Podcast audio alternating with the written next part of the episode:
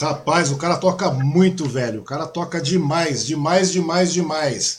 Bom, boa noite, gente. Esse é o Talk. Eu sou Osmar Wang e hoje o convidado da vez é um excelente guitarrista, guitarrista das bandas Hell Patrol e Skyscraper. Ele é músico desde 93, é fundador da antiga banda Engrave, que encerrou suas atividades em 2001 porém momentos relevantes na cena da época. Né? Ele fez aberturas de shows para o Gamma Ray e para o Stratovarius também. Seja muito bem-vindo, Flávio Souza Júnior. Como é que você está, meu querido? Boa noite.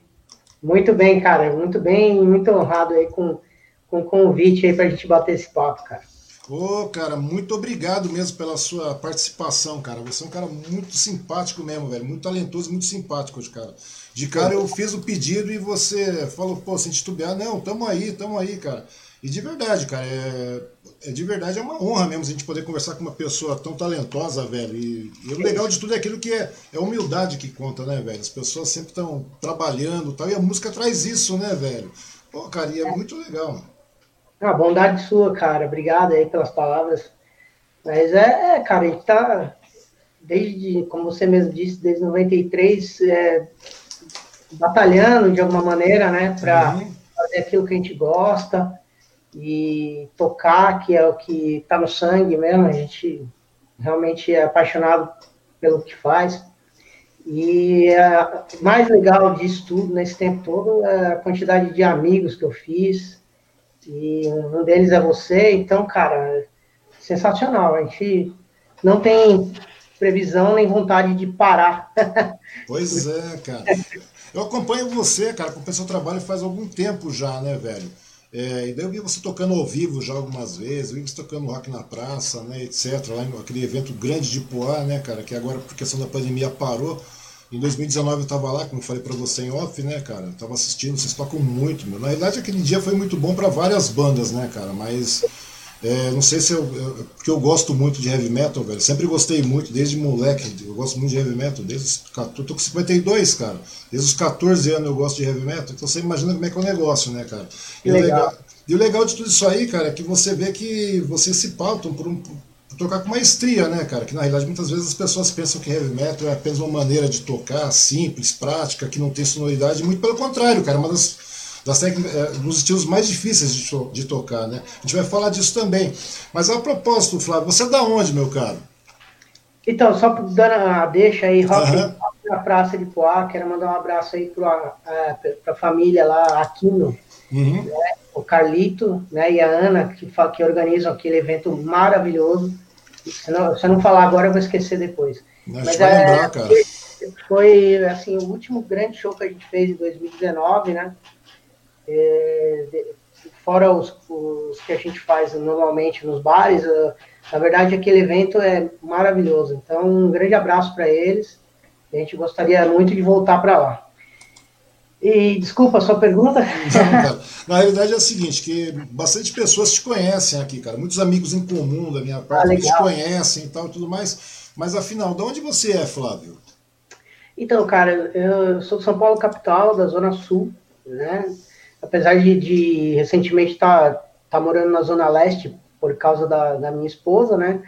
Que é da Zona Leste, mas uhum. eu sou mesmo da Zona Sul. Eu nasci ali na região de Santo Amaro, né? Cresci ali próximo ali ao Centro Empresarial de São Paulo, Ponte da João Dias, aquela região ali, né? E estudei ali perto também, ali do lado do Crédito Carrol tem uma escola ali, chama, chama Escola Senai Suíço Brasileira, e meu colegial eu fiz ali, colegial técnico, e dali eu já comecei a trabalhar e tocar naquela região ali. Né? Então, é, ali os primeiros, os primeiros, o primeiro lugar importante que eu toquei ali foi o Black Jack Rock Bar, que era ali na, na, na Adolfo Pinheiro, né? Uhum. Adolfo Pinheiro, próximo ali à Avenida João Dias, bar bem famoso em São Paulo, muitas bandas passaram por lá, o Angra começou lá, o Corsos to tocou lá. E eu, minhas primeiras bandas eu, eu, eu, fiz bastante shows lá e sou amigo dos, dos donos até hoje, da, daquele bar lá, que foi a nossa escola. Uhum. Mas me diz uma coisa aí, velho.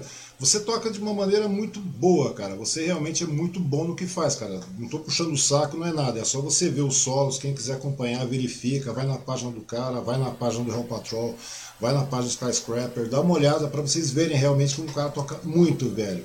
E vem cá, cara. E como é que começou essa parada de você se interessar pela música, velho? Então, tudo começou mesmo é, na minha infância, né, cara? Eu via meu pai tocando violão e aquilo mexia comigo de uma maneira diferente, assim, eu, eu achava que, que eu ia fazer aquilo e ia seguir, né, em frente com aquilo. Então, as, a, as primeiras bandas, sempre que até hoje eu ouço muito, ninguém, pouca gente sabe, mas é o classic rock. Eu sou tenho muita influência de, de classic rock mesmo. Tem, eu posso listar para você umas 10 bandas de classic rock aí que eu amo, uhum. paixão, e, e, eu fico revezando, eu nunca deixo de ouvir, né? E, e aí foi assim, cara, eu, os primeiros acordes no violão foi meu pai que me ensinou. Eu também sou muito da, daquela época de comprar revistinha na, na banca, né? Revistinha cifrada, né, velho? É, cifrada e ficar tirando as músicas.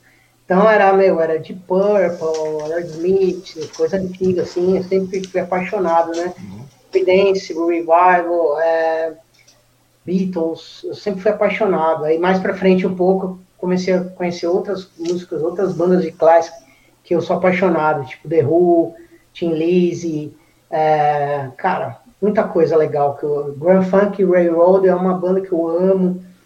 Então, é, é, eu tudo, comecei com essa vibe aí, né, do, do, do classic rock, fui evoluindo, digamos, né, uhum. ouvindo, é, chegou aquela fase ali dos anos 90 que o hard rock também pegou na veia, né, muitas bandas uhum. boas de hard rock.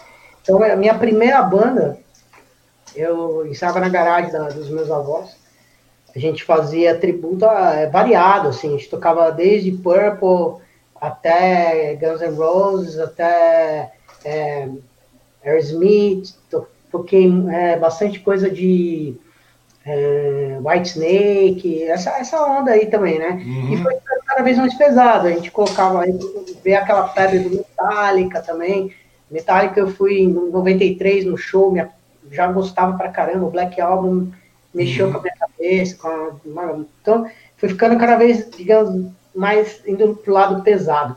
Mas o mais legal disso tudo, cara, é, é que, assim, quando eu tinha é, mais ou menos 86, 87, nós ganhamos de presente, eu e meus primos, a gente uhum. ganhou uma Walkman. Sei. E cada um ganharam três primos, cada um ganhou uma fita, né? É, para ouvir, foi de Natal, nunca esqueço.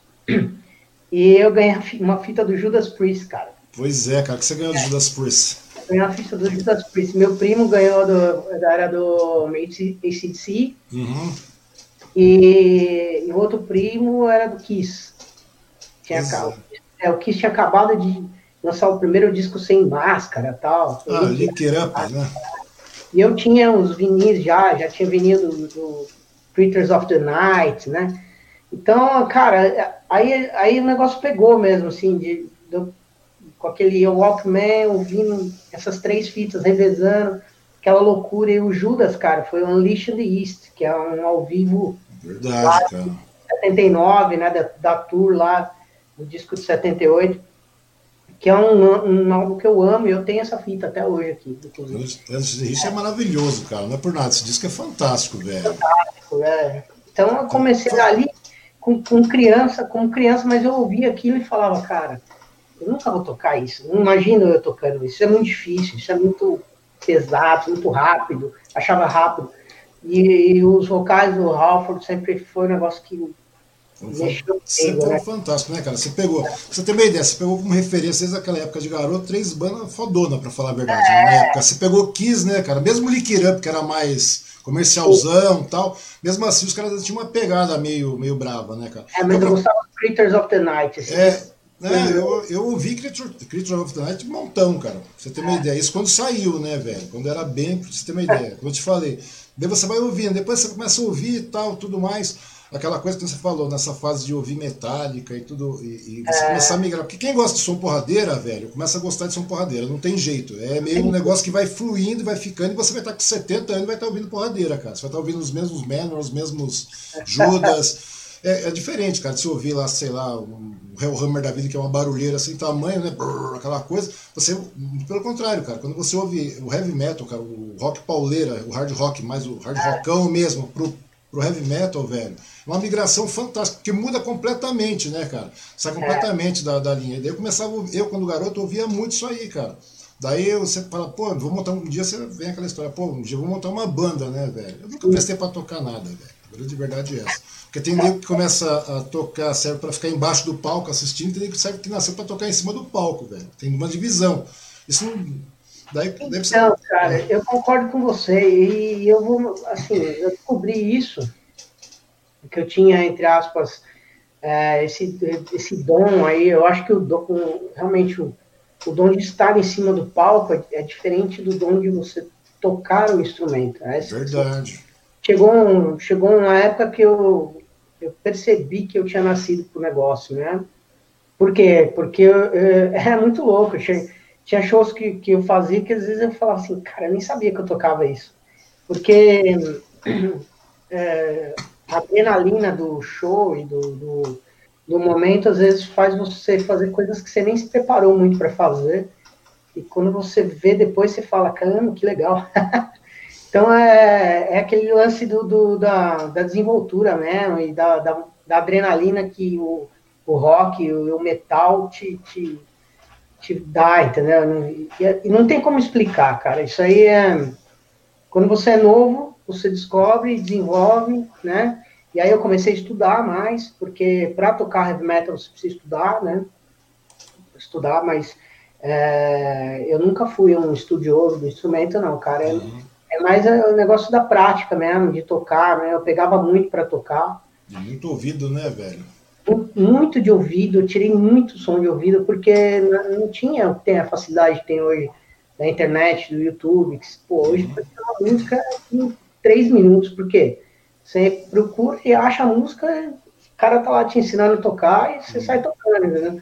Muito fácil. É, mas a diferença do heavy metal também, né, Flávio? Que heavy metal naquela época você estava falando que não tinha nada e realmente era mais é. difícil. Tocar heavy metal é mais difícil, cara, porque não é só os acordes que saem da guitarra, velho. Tem pedal, tem um monte de efeito, tem um monte de coisas também que você não tem referência para isso, né, velho? Você sabe que vai sair aquilo, mas você não sabe o efeito final porque você não tem, né, cara? Como você falou, é, você tinha... cara, eu vou falar para você, a gente percebe isso e hoje com o conhecimento que eu tenho, é, até no exterior, o que, o que eu percebo é o seguinte, é, você vai aprendendo com o tempo, né, o que eles chamam de experiência, né, e, aí você vai aprendendo a, a melhorar o seu, seu, equipamento, a melhorar a, é, a performance de, de, de, tocar mesmo, de como tocar, do seu timbre, né, da sua presença de palco, do, da sua, da, é, é, digamos, da, da, da, vestimenta, da roupa que você usa, a maneira que você se apresenta, tudo isso ao longo, ao longo dos anos, né? E quando aqui no Brasil, quando você é moleque, não tem ninguém para te ensinar isso, né? Então você vê um monte de moleque assim hoje que você olha, putz, meu, queria pegar e dar um toque, entendeu? Mas é, é porque lá atrás ninguém deu um toque, né? Então eu aprendi co, é, como tirar um timbre legal no instrumento na marra, né? Na, na... E assim, vendo alguns amigos, né? conversando, pô, eu ia no Black, Black Jack, eu via as bandas tocando, pô, tem os caras que são referência até hoje, assim, que eu falo, cara, que timbre, entendeu? Era apaixonado pelos shows do Corsos, por exemplo, é, eu via que os caras tocando no palco, eu ficava, meu, que banda, cara, isso é uma banda maravilhosa, top, é gringo o negócio, entendeu? E, e, eu aprendi muito vendo esses shows, né? Depois veio outras bandas, tantas bandas boas né, brasileiras aí que já chegaram num nível, né? Mas eu comecei bem do, rock de garagem com cubinho e uma guitarra só. Começou assim, aí depois é, um pedalzinho, aí depois dois pedaizinhos. Aí se for um terceiro, aí vai, sabe? Putz, aí uhum. esse esse, esse amplificador já não está me atendendo. Aí fazia uma correria para tentar trocar, e pegava um pouco melhor. Numa dessas eu perdi até minha namorada. É mesmo, então, velho? namoradinha na época lá, meu, a minha, caramba, você só quer saber de pedal, de amplificador, você não quer saber de mim. Mas essa, mas essa que é a foda da coisa, cara, no português bem claro. Porque quando você começa, cara, quando você é garoto, você recebe lá aquele, aquela fitinha, como você fala, pô, recebi uma fita do Judas, recebi uma fita do CDC, uma do Kiss, três bandas fodonas, né? Ainda são fodonas até hoje, né, cara? Você pode ver a volta do CDC também, né, cara? Muito fodona. Daí você fica vendo, velho. Daí você começa a tocar aquela guitarra imaginária e vai indo, né, velho? Daí você começa a se imaginar, mano. Você já parou. Você já passou diversas vezes por isso. E daí você vai. Daí você vai. E o negócio vai tomando corpo. Vai tomando corpo. Como eu te falei, eu, eu ouço desde uns 14, 15 anos, né, cara? Daí foi indo minha vida, cara. Daí saiu. Você vai pegando aquele boom de, de bandas nacionais que tem aqui. É, Overdose, na época que saiu Sepultura, saiu Overdose, saiu Bestial Devastation, depois tinha também o, o, o tinha o, o, Viper, cara, tá ligado? Soldiers of Sunrise, daí você ia com Soldiers, daí você fala, puta, que banda então, foda, velho. Esse aí foi um disco que, que mudou minha vida, né? O, a, essa fase do Viper aí com o André Matos, né? Que uhum. veio a conhecer depois, por causa do André e tal. É, e, cara, é, é, muita técnica, né, pra época, assim, os caras tocavam... Era molecada, cara, era molecada de, de 15 anos, 16 anos, você tem uma ideia, é, o, o Teacher, quando saiu, cara, pô, eu ouvi muito aquilo ali, muito, muito, muito, até quase furar o CD, o disco velho, não tinha nem CD na época, era disco. E a gente vivia numa fase que era muito difícil, cara. Quando a gente queria uma, uma, ouvir alguma coisa, eu tinha que ir na Woodstock comprar uma fita, trazer para me poder ouvir, cara. Eu, a gente corria atrás do Valsir lá para pegar informação, essas coisas, pegar novidade, trazer. E Esse quando cara saiu... ajudou muita gente, cara. O Valsir é fantástico, velho. Daí o que aconteceu? Daí eu fui lá, cara, quando chegou Viper, velho, principalmente Viper. Sepultura tudo bem, aquela coisa, aquele boom, tinha Corsos também, tinha Dorsal Atlântica, tinha outras bandas na época lá, velho, que Dorsal é bom até hoje, velho. Você, você para pra ouvir, é muito bom. Eles remixaram antes do fim, ficou ótimo também. Daí você pega, velho, eu tava. Eh, daí quando saiu o Viper, cara, eu fiquei muito. Sabe quando você. Fala, Nossa, cara, que técnica. E vai indo, e vai indo, e vai indo. O disco é fantástico. Evolution depois vem, daí você vai vendo, pô, o caminho é bem por aí. Né? É. Você vai vendo o caminho é bem por aí. Porque tem uma diferença, porque o heavy metal é aquilo que você falou, cara, é onde a pessoa tem que estudar muito, cara. Porque as pessoas pegam, ah, heavy metal não é música, heavy metal é uma barulheira, é só rápido. Não, não é, velho. É uma técnica terrível. E o, o, o título, cara, quando saiu, foi fantástico. Ele realmente mostrou, ele colocou um parâmetro no Brasil, né, velho? Demais, os caras gravaram fora e. E depois, né, foram para o Japão. Cara, levou o heavy metal brasileiro a outro nível, vai. Né? Verdade, né? verdade, cara. Recentemente nós, nós participamos de, algum, de algumas festas lá com o Skyscraper, que é a, uhum. a banda de som próprio, né? É, depois eu vou falar um pouco do Skyscraper, mas é, eles o pessoal mais antigo da, do Skyscraper tem uma amizade muito grande com o Viper, né? E a gente é. participou de, de Viper's Day, aí, que são as festas do Viper. Sim, são os aniversários do Viper, né, cara? É, participou, fez agora um vídeo aí recentemente. É, eu não sei se você sabe, cara, acho que você não deve saber. Mas tão logo quando o André Matos saiu, velho, do, do, do Viper, né? Ele saiu, tal, deu um tempo, depois ele montou o Angra junto com a galera, com o Marius, com aquela galera toda, né? E. Professor, aquela galera toda. E daí, cara, daí Mogi, cara, nós trouxemos o, Viper, o Angra pra Mogi, velho. É. Nós trouxemos o Angra pra Mogi, velho. Um dos primeiros no, no Carry On, nós trouxemos o Angra, velho. Que legal. Angels Cry, né, cara? Na época do Angels Cry. Angels Cry. Trouxemos, lotou, velho. Foi uma coisa muito legal. Lutamos e tal. E sabe quando é legal aquilo ali, cara? Daí você larga o show, vai embora. O Viper também eu trouxe, cara. Não deu muito certo, não, mas eu trouxe também, velho. É? Eu, eu, trouxe também, cara. Eu trouxe Mogi também, deu meio erradão lá por causa de divulgação, essas coisas, é. muitos problemas que tinha. Mas eu trouxe lá realmente para eles tocarem lá. Foi logo depois do Tempo para Todo Mundo, lembra quando eles lançaram aquele disco Sim. em português tal, que eu consegui entender muito bem, mas mesmo assim muito legal, muito bem, muito bem produzido. Acho que não foi muito bem é, finalizado, foi muito digamos assim. pelos fãs, de repente, né? Também, cara, também, mas não deixa de ser um bem inovador, né, cara? Uma proposta bastante legal deles. Então, cara, eu, quando você pega essa fase de, de, música, cara, nossa, você começa a ficar muito contentão, que você vê realmente que o negócio começa a fluir, cara, entendeu? Que você vê que os caras começam a estourar lá fora, você vê Viper estourando no Japão para todo lado. Você vê Sepultura estourando no Japão, Sepultura estourando nos Estados Unidos, Sepultura estourando tudo quanto é canto. Você fala, pô, é legal, cara. Isso aí eu achei muito legal, cara, porque dá um, um boom para as demais bandas que tinham aqui, cara.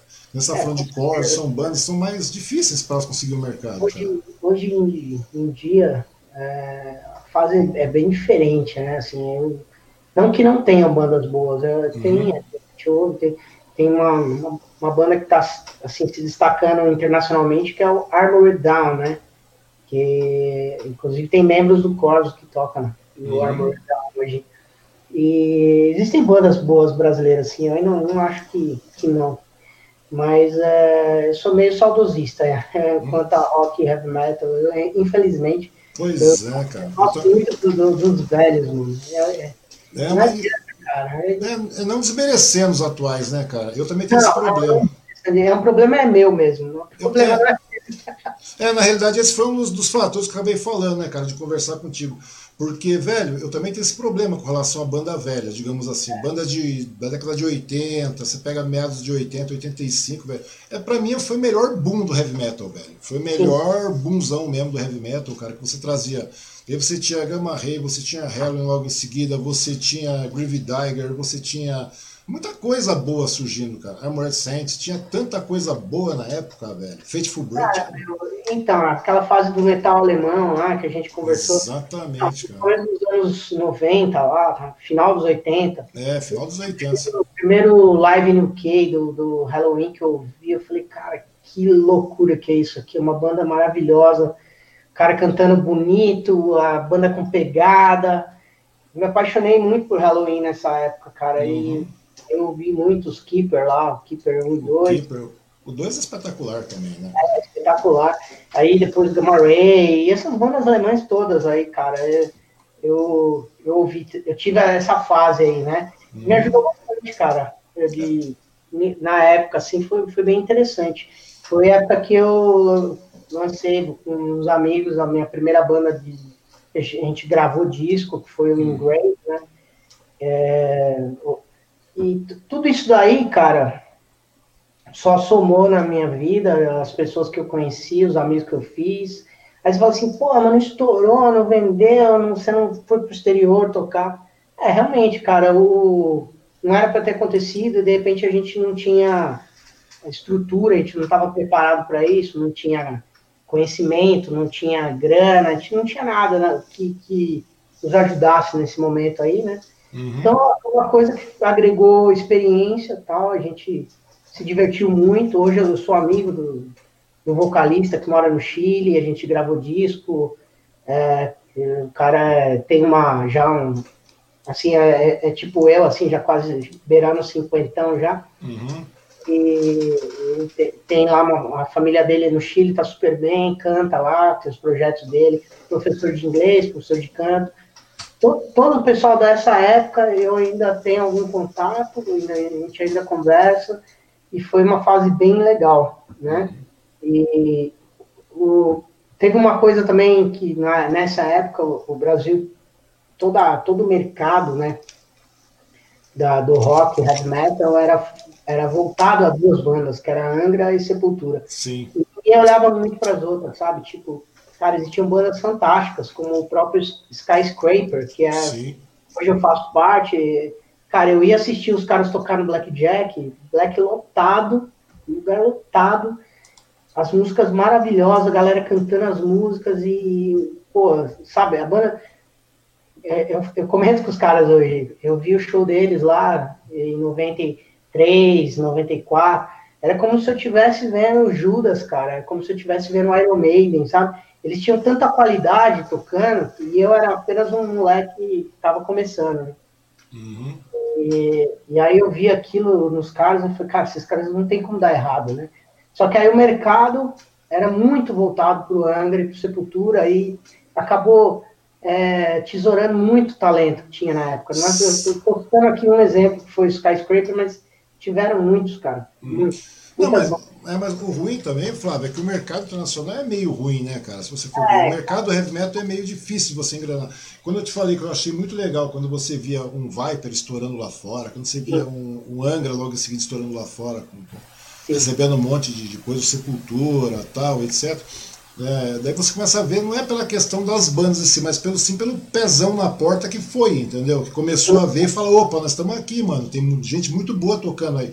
Eu lembro quando veio o Venom, não sei se você se lembra, cara, o Venom, o Excite Venom tocar no Brasil aqui, você deve ter o, o, o acompanhou isso aí. Então o, Crono, o Cronos na época, cara, ele achava que aqui só tinha índio, né, velho? Ele falava que aqui era um negócio tipo uma selva, velho, quando ele veio tocar aqui. É, ele é. falava, ele não imaginava que tinha público pra, pra, pra tocar um Venom aqui, é, cara. né, cara? Não tinha internet. Não tinha nada. Você, você não tinha entrado pro circuito ainda, né, cara?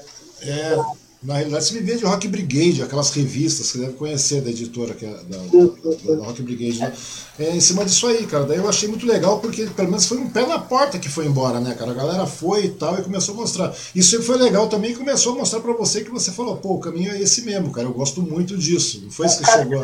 O que mudou muito a minha vida também, e falou, cara, eu tenho que fazer isso, foi o Rock in Rio, Rock in Rio 1 e 2. Uhum. Um eu me apaixonei por Scorpions, né, e Queen.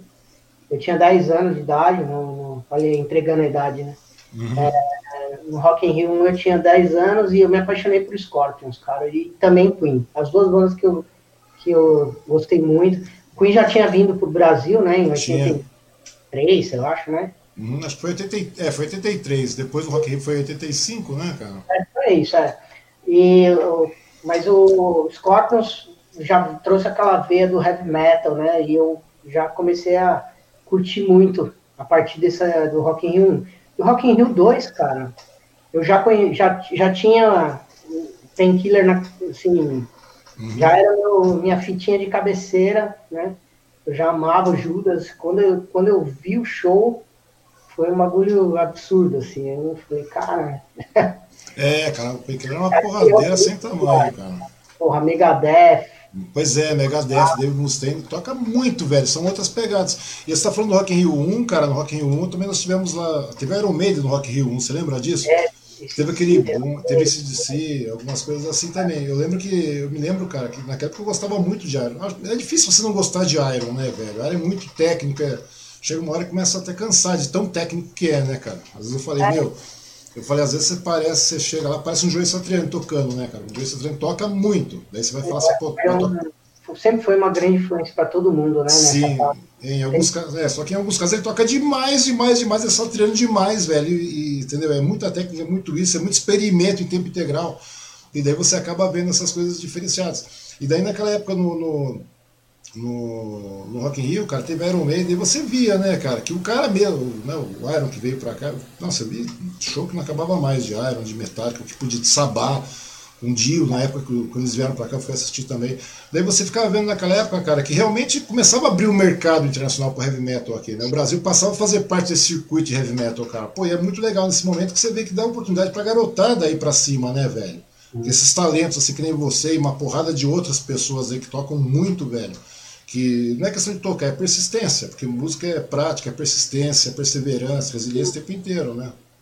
É, cara, então, é, como eu te falei, eu nos anos 90 a gente. Ainda, na verdade, a gente tentou até 2001, né? Então, uhum. foi quando a gente lançou o segundo disco da banda, e, e aí a gente percebeu que precisava ter muita grana para entrar no mercado e, e para bancar uma tour, etc. E, cara, e a gente. Cada um tinha o seu trampo já. Eu já estava trabalhando, na, já estava no mercado de trabalho já correndo que nem um louco, né? E, uhum. Então, é, a gente precisa priorizar algumas situações, né, de relação à sobrevivência. Uhum, é verdade. Naquele momento, eu, eu decidi na minha vida, após a, esse segundo disco aí, que foi 2001, eu decidi que dali para frente ia ser um hobby, né, que eu ia continuar fazendo com todo o amor, que eu ia continuar tocando, ia continuar, é, com, assim, conhecendo ó, amigos, pessoas que tocam e me envolvendo com, com bandas. Ou seja, você está no circuito, mas sem se comprometer a se tornar, um, a viver disso, né? Não, é, a, a, naquele momento acabou a, aquele sonho, né? Tipo, ah, meu, isso aqui não vai dar em nada mesmo, tipo, para eu conseguir alguma coisa, eu precisaria estar dentro, inserido em outro processo aí, né? Em uhum. outra galera e, e, e, na verdade a gente não tinha grana, né? Na verdade, se você não tem alguém para te bancar, cara, tem que ser você mesmo, né? Que, que tem que bancar e, e, na verdade, naquele momento a gente não tinha isso. E eu também achei que o mercado era é, fraco no Brasil, né? Falei, cara, não vou ganhar dinheiro isso aqui. Por mais que, que a gente fique famosinho, vai, faça shows aqui, show ali e tal, eu, vou, eu só vou ganhar mesmo a grana se eu for para fora do país e e cair lá no mercado internacional. Para isso acontecer é muito difícil, precisava de grana, é complicado. Uhum. Então, cara, aí foi nesse momento que, que eu já tinha feito alguns shows no, no Blackjack, fazendo tributo ao Judas, né? Porque durante um ano, mais ou menos, eu fiquei com as duas bandas em, em paralelo, assim, uhum. que fazia o, o Blackjack tocando tributo ao Judas e fazia o também naquele, naquele momento abriam-se as portas para a gente fazer o engrave lá, a gente tocava o som próprio, né? Uhum. A gente uhum. começou a perceber que não só a nível de público, resposta tal, é, já estava tendo um movimento em São Paulo, porque você deve entender isso que eu vou te falar. Existem ciclos, né? Tem época que o pessoal dá mais força para a banda cover, tem época que o pessoal dá mais força para a banda autoral, Uhum. Quem já é mais velho já, já sabe disso, né? Então, eu, naquele momento, o bar começou a abrir as portas para os covers, para as bandas covers. Uhum. Colocava sempre um show de autoral no meio e tal. E a resposta da galera estava sendo bem legal com o Patrol, né? Já, já nessa época aí. E era outro, outra formação, era outro vocalista e outro guitarrista, né? Uhum. Batera passaram vários também com a gente. Então, é, aí, cara, é, a gente naturalmente, a gente foi marcando mais shows e a coisa foi andando. E a gente tá aí até hoje, cara. Pô, cara, pior que é uma coisa muito legal, cara. Uma presença de palco muito boa, meu. Um cover fantástico do Judas. Você olha, meu, é, tem, é aquilo que você falou, cara. Chega em determinados momentos que parece estar tá vendo a própria banda ali, né, cara? Porque não é. Seja. É que é realmente difícil, cara. Muitas vezes as pessoas falam a banda é cover, não é um cover. Não, velho. É um cover muito bem feito, diga-se passagem. E tem muitas bandas que tocam cover muito bem feito, fazem cover muito bem feito, velho. Tem. Do. Judas do Judas e de, de demais bandas, cara. Porque, vamos, vamos cair na real, velho. O, a musicalidade, cara, tudo bem que você tem lá o, o Halford dos locais, né, o Kidori tocando tudo mais. Mas, velho, ao mesmo tempo, cara, você, é, na realidade, é a musicalidade, transporta pro mesmo lugar, cara. Na realidade, a última vez que eu te vi tocando foi lá, no, no lá em Poá, cara, vocês tocaram em Poá no Rock na Praça, eu falei, pô, meu, é Judas, praticamente é Judas mesmo isso aqui, velho. Não tem outra. outra... Ah, mas... Esse é. show aí a gente teve uma resposta muito legal do público, meu. Foi um negócio monstro, assim. Imagina, quantas mil. Já tem uma, era o último show do, da noite, né? A gente. Do, do domingo. A gente fechou Verdade. o festival. E Eram era, vários dias, né, cara? Eram é, vários dias. A gente fechou o último show do, da última noite, ou seja, a gente encerrou o festival. E, cara, é, é, era 3.500, 4.000 pessoas, sei lá quantas. Pois é, foi isso mesmo, cara. Tanto que eu cheguei bem próximo, cara. Eu falei, vamos chegar bem próximo, cara. Quero ver de perto a bagaça. Porque é muito legal, velho. A energia é outra coisa, né, cara? Cheguei a gente na... percebeu que a galera curtiu demais esse show. Foi muito legal mesmo. Então, cara, e a parte mais legal disso aí, cara, é que você vê, né, cara, você vai vendo evolução, aquela coisa toda. Vamos voltar um pouco antes ainda, não sei se chegar, até você chegar no Engrave e tal e tudo mais, cara. Vocês, porque o Engrave vocês tocaram pra. Vocês abriram um show pra pra banda fodona também, né, cara? Você abriu pra Gama é, Rei, você abriu pra, pra Satovares. Aí então detalhe, velho, só, um, só uma pergunta, cara. Até aí tudo bem, até lá você era um garoto, tal, tudo mais, você recebeu é. fita, ganhou suas fitas, Walkman, tudo mais, o cacete. Daí você começou a tocar. Seu pai deve ter visto que o negócio começou a ficar sério. Sua mãe, seus familiares começaram a ver que o negócio começou a ficar sério. Né? Você falou até levei um pé na mão da namorada, tudo mais tal. E aí, como é que ficou o relacionamento em casa, velho? Porque você era garotão mesmo, cara. Porque nesse é. período aí, era um, você deve estar próximo disso. disso. Como é que foi para seu pai chegar a olhar, a família olhar? Porque geralmente leva com desconfiança, né? Meu pai me chamou de vagabundo. Não, não, eu tive muito apoio, cara, nesse hum. sentido aí. É, meus familiares acabavam até sendo meus primeiros fãs, vai, né? Hum. Eu lembro muito, até antes mesmo de tocar guitarra, quando eu tocava violão só, e meu primo era um tecladista, ele tocava teclado. A gente armava algumas músicas para fazer, para tocar, tipo, no dia que a família estivesse toda reunida, sabe aquele negócio? Uhum. De família, tipo Natal. sei lá, Natal. Aí, do nada, assim, a gente começava a tocar umas músicas, assim, aí todo mundo parava para ver a gente tocar, sabe? Então, e, e eles davam aquele apoio, falavam, pô, legal, esses, esses dois têm, têm a veia musical, assim, a gente uhum. Tinha muito apoio. O problema sempre foi o lance da grana, né? Como... É, é caro, né, velho? A grande verdade é essa, que é caro. Porque você tocar... Né?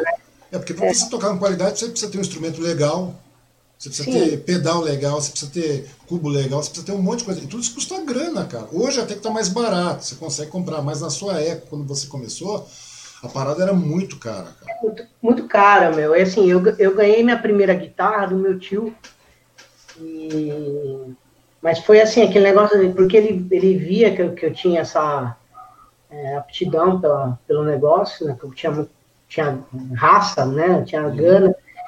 E só que é assim, cara, até pelo tadinho, foi uma puta boa vontade, agradeço ele até hoje, né? Disso aí, então, mas ele me deu uma guitarra simples, né? E aí eu comecei, aí eu tive que, em pouco tempo, trocar aquela guitarra por uma, né? E, e foi ralando, meu, trabalhando. Daí pra frente foi comigo, entendeu? Nunca ganhei amplificador e guitarra de ninguém, entendeu? Uhum. Daí pra frente, é, foi, o investimento foi meu. Meu tio só deu esse primeiro. Eu agradeço Sim, muito ele. É, mas depois eu é, é, comecei a trabalhar, cara, e, e, eu, eu juntava grana mesmo para trocar de ampli, para trocar de guitarra, para melhorar o equipamento, para melhorar a sonoridade do, do negócio, que eu não estava feliz. Uhum. E, e, é um, e é um negócio que a pessoa fala, ah, vocês são loucos, tal, mas, cara, só quem tem essa. Verdade, cara. Sangue que entende, velho. Não vou conseguir explicar isso aí. Não, não tem, cara. É tudo que tá te falando. Quando você, come... É, quando você começa a tocar, você tocando guitarra imaginária demais, velho, é porque o negócio tá, levando, tá ficando sério. A grande verdade é. é essa. Daí você começa a investir. Quando eu tinha, quando eu te falei, quando eu tinha 15 anos por aí, 15 anos. Nós montamos uma banda, cara. A gente ficava tocando Motorhead, né? Na época queria tocar Motorhead, queria tocar. No final tocava Ramone só porque era o que saía. Isso no final todo mundo ficava bêbado e não resolvia nada. Daí a gente começou a perceber que a gente não prestava para palco, cara. A gente não prestava para nada, a gente só prestava para beber. Entendeu? Só, só prestava para beber. Falo sério, mano. Tem umas fotos, se procurar no meu perfil, tem umas fotos de 20. Eu cortei o cabelo, velho, um tempo depois, porque eu, se você tem foto minha com o André Matos aí, que eu tava do primeiro show, eu te falei, cara. E várias outras que o cabelo tava na bunda, praticamente. Mas você vê que não tem talento, velho. Não adianta. É aquilo que eu te falei, é gostar é uma coisa. E daí só que pra, e, e tem todos esses, esses, esses, esses, esses adereços aí, cara, que são a, a, questão da grana mesmo, cara, que você vai comprar. Então, ou seja, começa a investir muito em grana. É porque não é só grana. É grana, você tem que trabalhar para levantar grana, você tem que comprar um equipamento legal, você tem que ficar, sentar a bunda lá e ficar estudando pra cacete. Entendeu? É, Ouvir é, então, muito. E você tem que sobreviver nesse meio tempo, né, cara? Tem que estudar. 17 que... anos, cara, dos 17 anos pra cá, eu nunca mais em, pensei em roupa de marca. Até os 17 anos ainda tinha essa vontade de ir lá comprar uma bermuda. Ah, meu, depois que, que eu entrei nesse mundo, cara, de tocar e nunca mais pensei em nada, cara. Até carro, né? Sabe? Em, vez de, em vez de trocar de carro, eu ia lá e trocava de guitarra, trocava de ampli. E foi uma, uma situação que, que foi evoluindo e que hoje, graças a Deus, eu, eu trabalho, tenho minha, minha vida profissional fora da música e é tipo um hobby, cara. E hoje eu sou mais comedido, né, do que eu fui no passado, né? Hoje eu faço coisa, graças a Deus, a gente conquistou um, um equipamento legal já, não tem muito mais o que ficar melhorando. Não tem muito mais o que esticar também, né? Cara? É, e assim, cara, é bobeira, entendeu? Daqui para frente, bobeira. Então a gente tem essa noção e, e é o suficiente para a gente fazer o que a gente gosta e pronto, entendeu? Eu me encontro com, com os caras para gravar ou para ensaiar, para tocar, é só diversão e hum. vale muito a pena, cara. Então, eu. Não, desse chegou no Engrave, você juntou a galera, tal, é, Engrave. Como é que surgiu a então palavra do Engrave? Então, o Engrave, cara, começou no Senai, né? Eu tava lá em 93 eu entrei, em 97 eu saí. Foram quatro anos. E lá eu conheci um, um guitarrista, um, um, amigo meu, Edgar, que e hoje ele é personal trainer e, e, tem a banda dele também, toca. Ele, cara, a gente começou a, a, ele começou a me mostrar umas músicas dele e eu comecei a putz, gostar do negócio, né? Ele me mostrava umas coisas muito legais, e aí eu eu ajudava ele a arranjar, dar opinião, aumenta aqui, corta aqui, põe solo aqui e tal. A gente começou a fazer música, eu e ele, né? Uhum. Nunca tinha parado para fazer música. E, e, aí eu me encontrava na casa dele, muitas horas a gente ficava lá e compondo. E aí quando a gente achou que tinha lá um número de músicas razoável, vai, é, uma amiga do Senai mesmo falou, cara, eu conheço um cara que canta tal. Cara, só que o cara mora lá no, lá em Interlagos, lá, perto da minha casa, né? O cara é da minha rua. Nossa, ah, Interlagos, pra, pra, na, puta, pra gente ir pra lá, mas beleza, peguei o busão fui lá. Hum. Marquei conhecer o cara. E eu, é, o cara chamava Davi. E, e aí a gente começou a, a, a mostrar as músicas para ele e começou a crescer o negócio, entendeu? E aí gravamos o primeiro disco com ele. É, a gente recrutou, entre aspas, conheceu ali um baterista, um baixista na época, que eram irmãos. Uhum.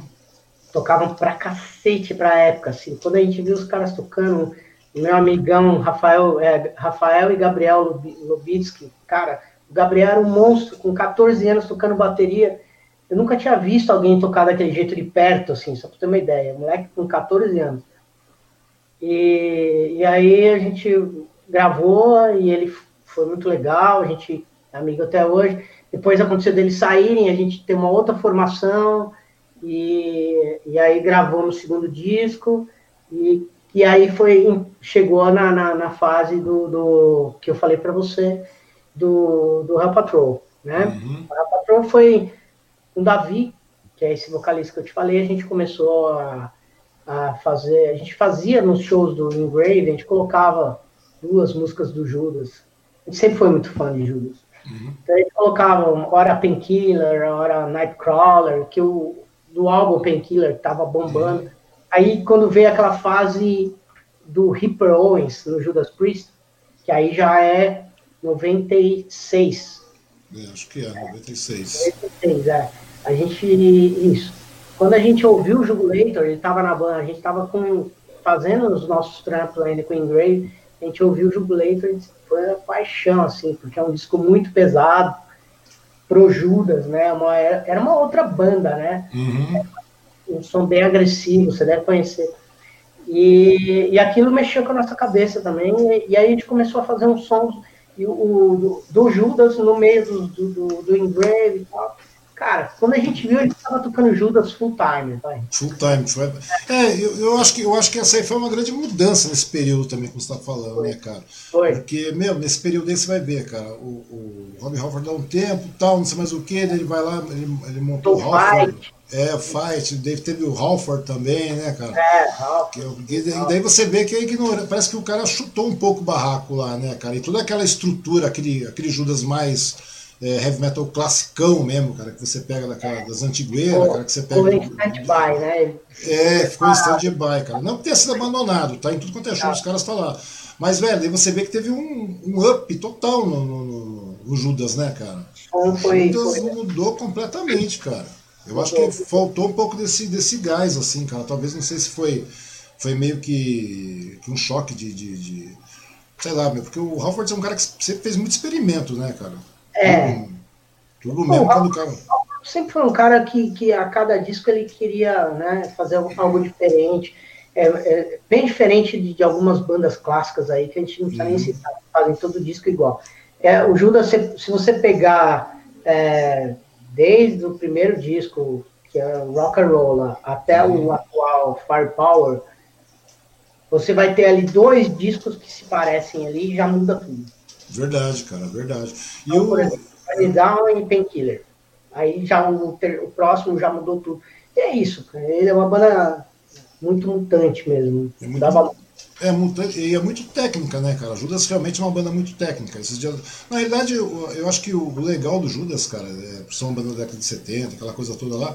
Você vê que essa estrutura toda que os caras trazem, cara, você vê que é aquilo que você falou, acho que era muito mais questão da gana mesmo, do pique da pessoa em querer tocar na época lá, cara, que você falou, pô, tinha um camarada que tocava muito com 14 anos, cara. E é o mesmo processo que aconteceu com as pessoas, né, cara? É o mesmo processo que aconteceu contigo também, né, cara? Que o músico nasce daí, né, velho?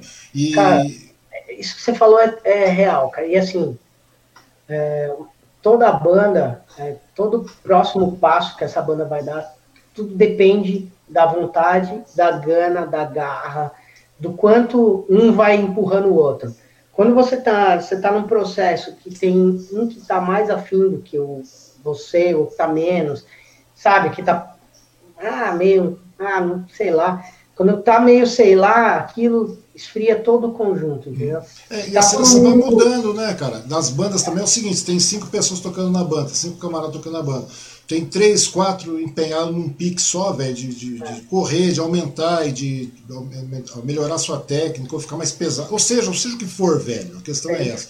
É. Daí se você vê que tem um ou dois, cara, naturalmente acaba se descolando daquilo, velho. É uma coisa normal. Acontece isso aí, não é que por inimizade ou nada. É, é uma coisa que vai virando, velho. E vou te falar, o ser humano é assim, cara. Eu aprendi a lidar muito com, com o ser humano. Hoje eu trabalho com o ser humano, trabalho com parte de vendas. Então, é, a gente sempre, a gente sabe que tem sempre um que, corre mais, tem um que é mais uhum. é, é né, fala mais, outro fala menos, um, um que é, tem mais atitude, tem outros que falam mais e tem pouca atitude.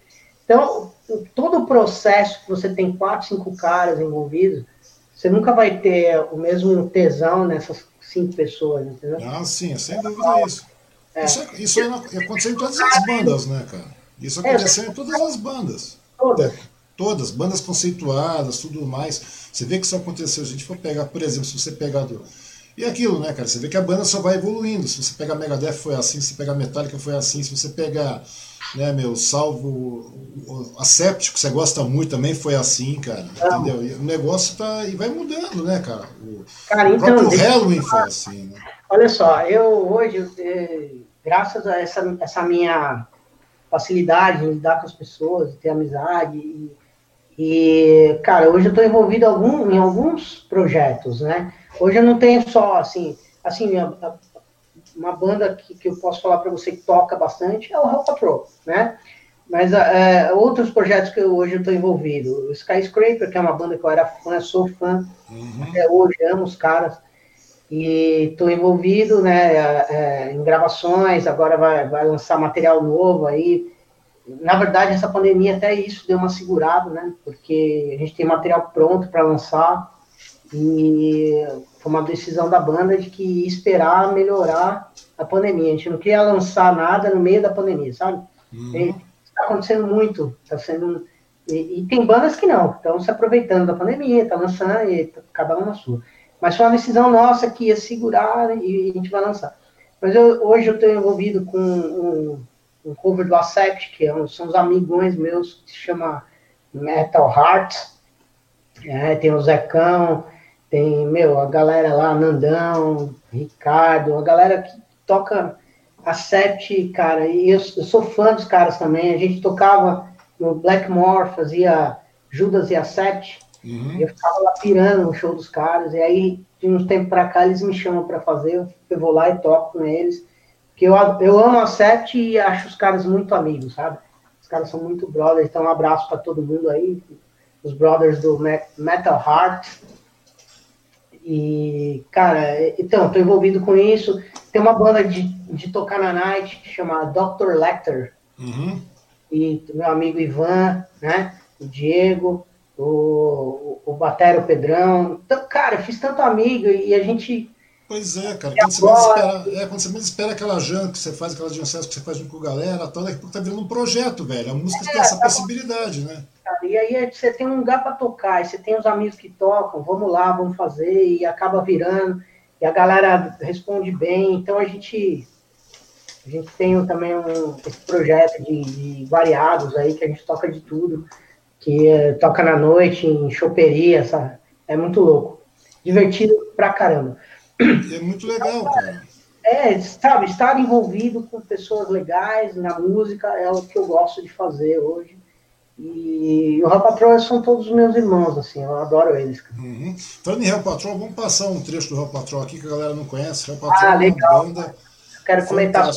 Vamos comentar. E falando em comentar, vamos comentar a galera que tá chegando, velho. Velho é uma foda mesmo, né, velho? Tirar o óculos. Paulo Maurício está assistindo, Rodrigo Assis está assistindo, Marcos Wendel, o cara é um grande camarada, Marco Wendel. Marcos Legal. Wendel, Grande Wang, hoje o papo tá 10. A Neuza Freitas está assistindo, o Marcos Wendel, cara. O Marcos Wendel é, é foda, cara. O cara vendia show sertanejo, velho. Eu fiz uns trampos numa casa sertaneja e vendia. Eu vendia.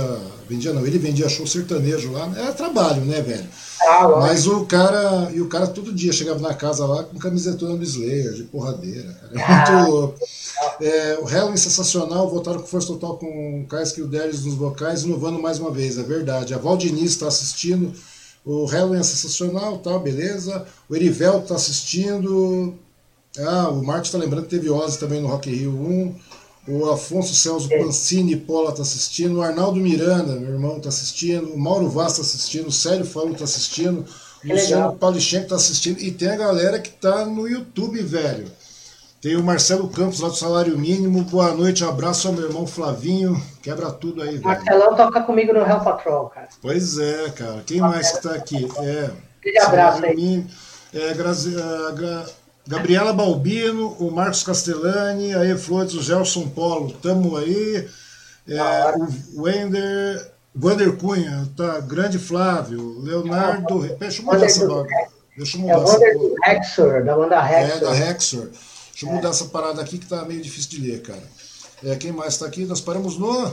Ixi, tem gente pra cacete, velho. Leonardo Alves, é, André Bastos, grande Flavinho, é, Pô, Sprite Scrapper, a Décica Silva e mais gente que está chegando aí. Então, cara, vamos passar o Real Patrol aqui para a gente poder dar uma verificada aqui, cara. Cadê? Vamos lá, Real Patrol.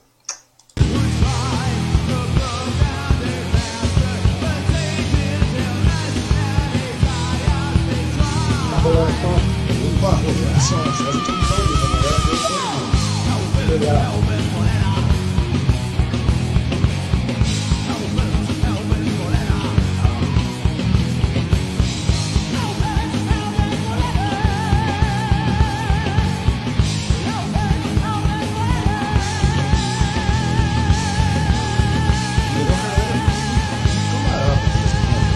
Muito, cara.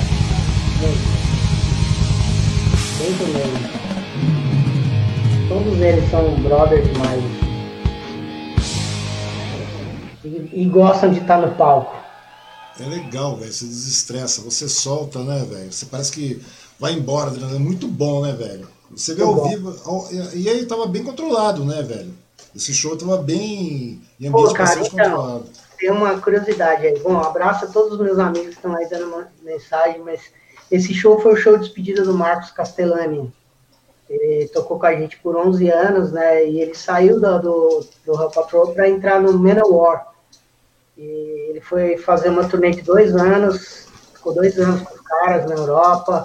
Inclusive, eu fui para a Alemanha para assistir ele a tocar, eu e o Guilherme. Uhum. Então, cara, foi uma honra a gente ter filmado esse show aí, que a gente filmou com uma qualidade legal, porque a gente vai guardar para mostrar para os nossos filhos. E foi, foi uma honra ter tocado com o Marcos. O Marcos é meu irmão, a gente é amigo, muito amigo até hoje.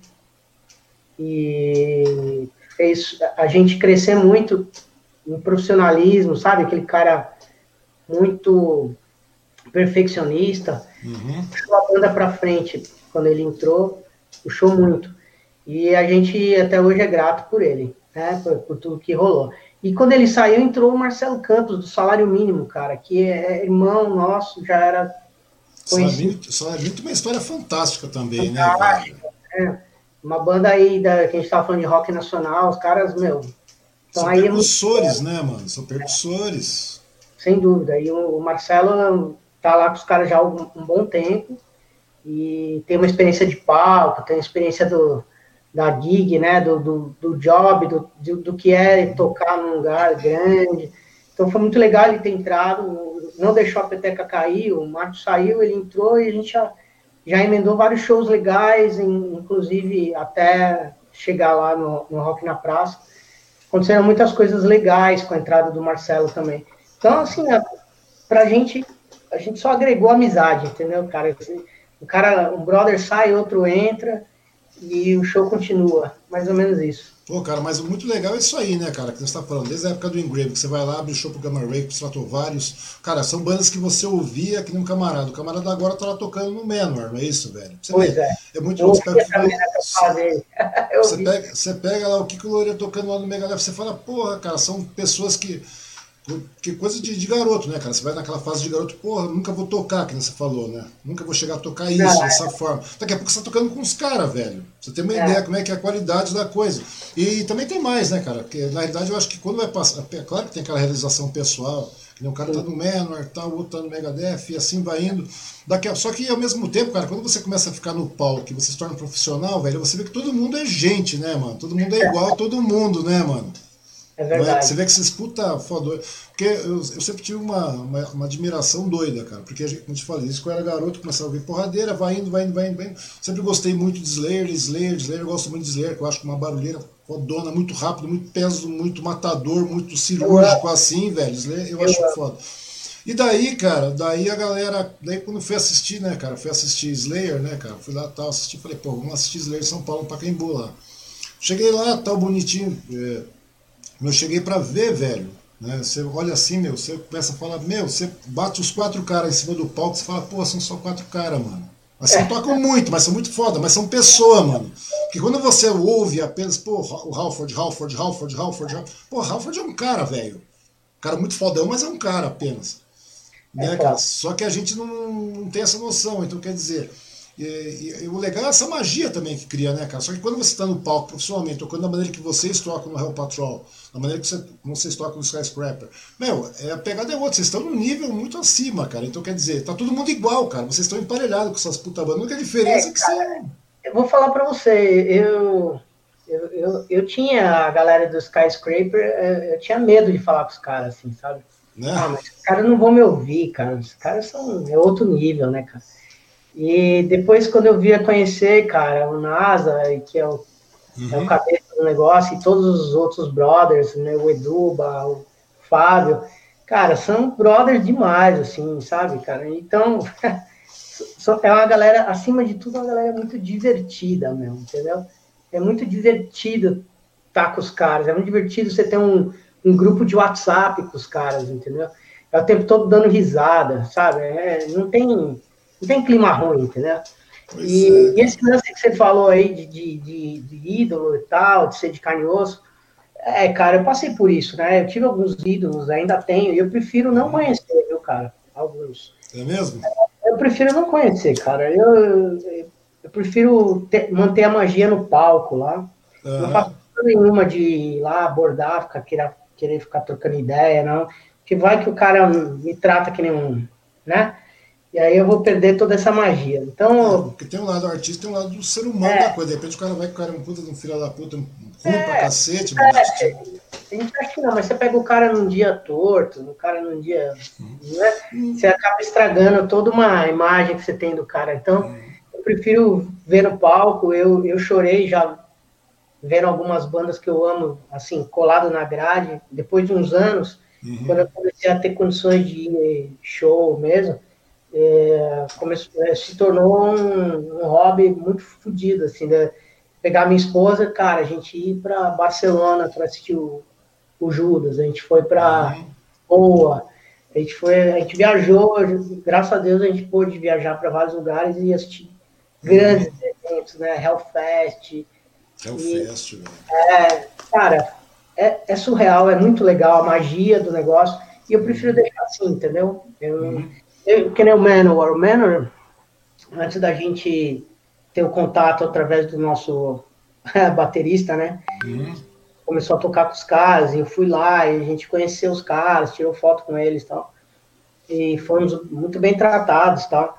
Mas é, uma coisa é o tratamento fã, outra coisa é, é o relacionamento pessoal, né? Uhum.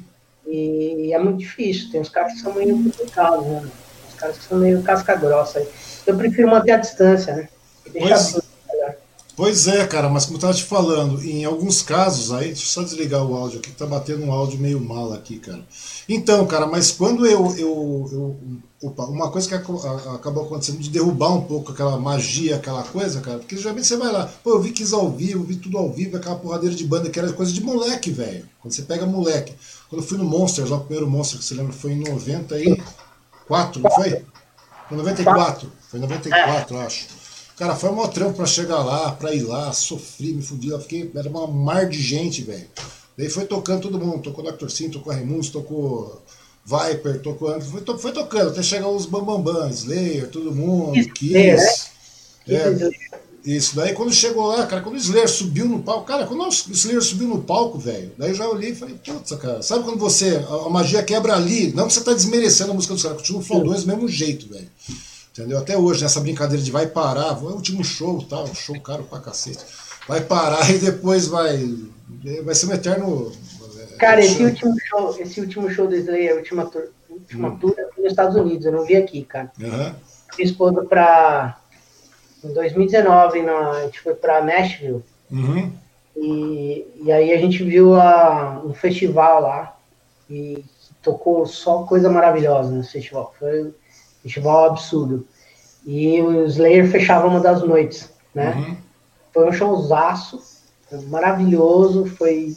Espetacular, cara. Slayer é uma máquina o tempo é, inteiro. É uma máquina. O show do Slayer não tinha erro, todos que eu fui, eu fui naquele da Via Funchal. Sim. Então... Monster, tantos outros. Porra, Monster foi, foi o primeiraço, né, cara? Monster foi o primeiraço que você chegou é, e viu. Aí que deu uma derrubada, velho. Não que tô falando que os caras não sejam fodões, né, cara? De maneira nenhuma. Os caras já foram abrindo com o Real Weights, foi embora, cara. Eu fiquei olhando, falei, cacete, mano. Mas daí quando ilumina tudo, você vê lá, você vê o Tom Araya lá, você vê o Kerry King lá. Eu falei, mano, é gente, meu. Jeff Redman lá, na época eu falei, mano, é gente, mano. Então é normal. Quer dizer. O cara, o cara teve uma uma picada de aranha no braço e acabou morrendo. É, também o cara também era um pé de cana, né? É. O cara gostava de tomar uns graus bravos, né, cara? Digamos que as complicações né, que envolveram a picada é. de aranha junto com droga e remédio fez o cara. Pois é, cara, é um talento. talento... Pois é, cara, uma picada de uma aranha, né, cara? Uma aranha que derrubou o cara e o cara morreu de graça. Mas, velho, independente disso, cara, na hora que você vê essa, essas bandas chegando e tal, olha, que eu te falei, é muito legal, não muda, tal, continua o mesmo pique.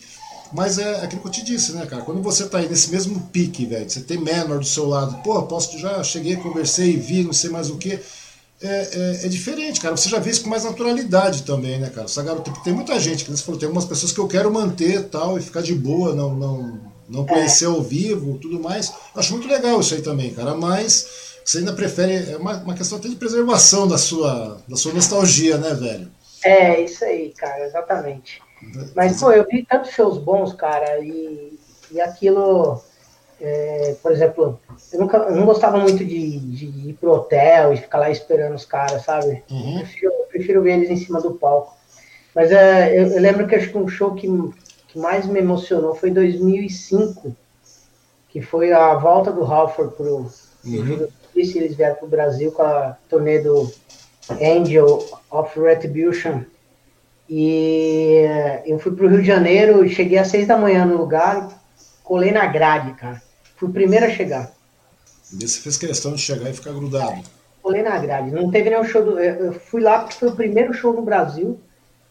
Eu, eu peguei o avião e fui e colei na grade. Eu, eu fui vi antes que todo mundo. Depois eu voltei para São Paulo e assisti em São Paulo. Foi com White Snake aqui no uhum. White Snake e Judas.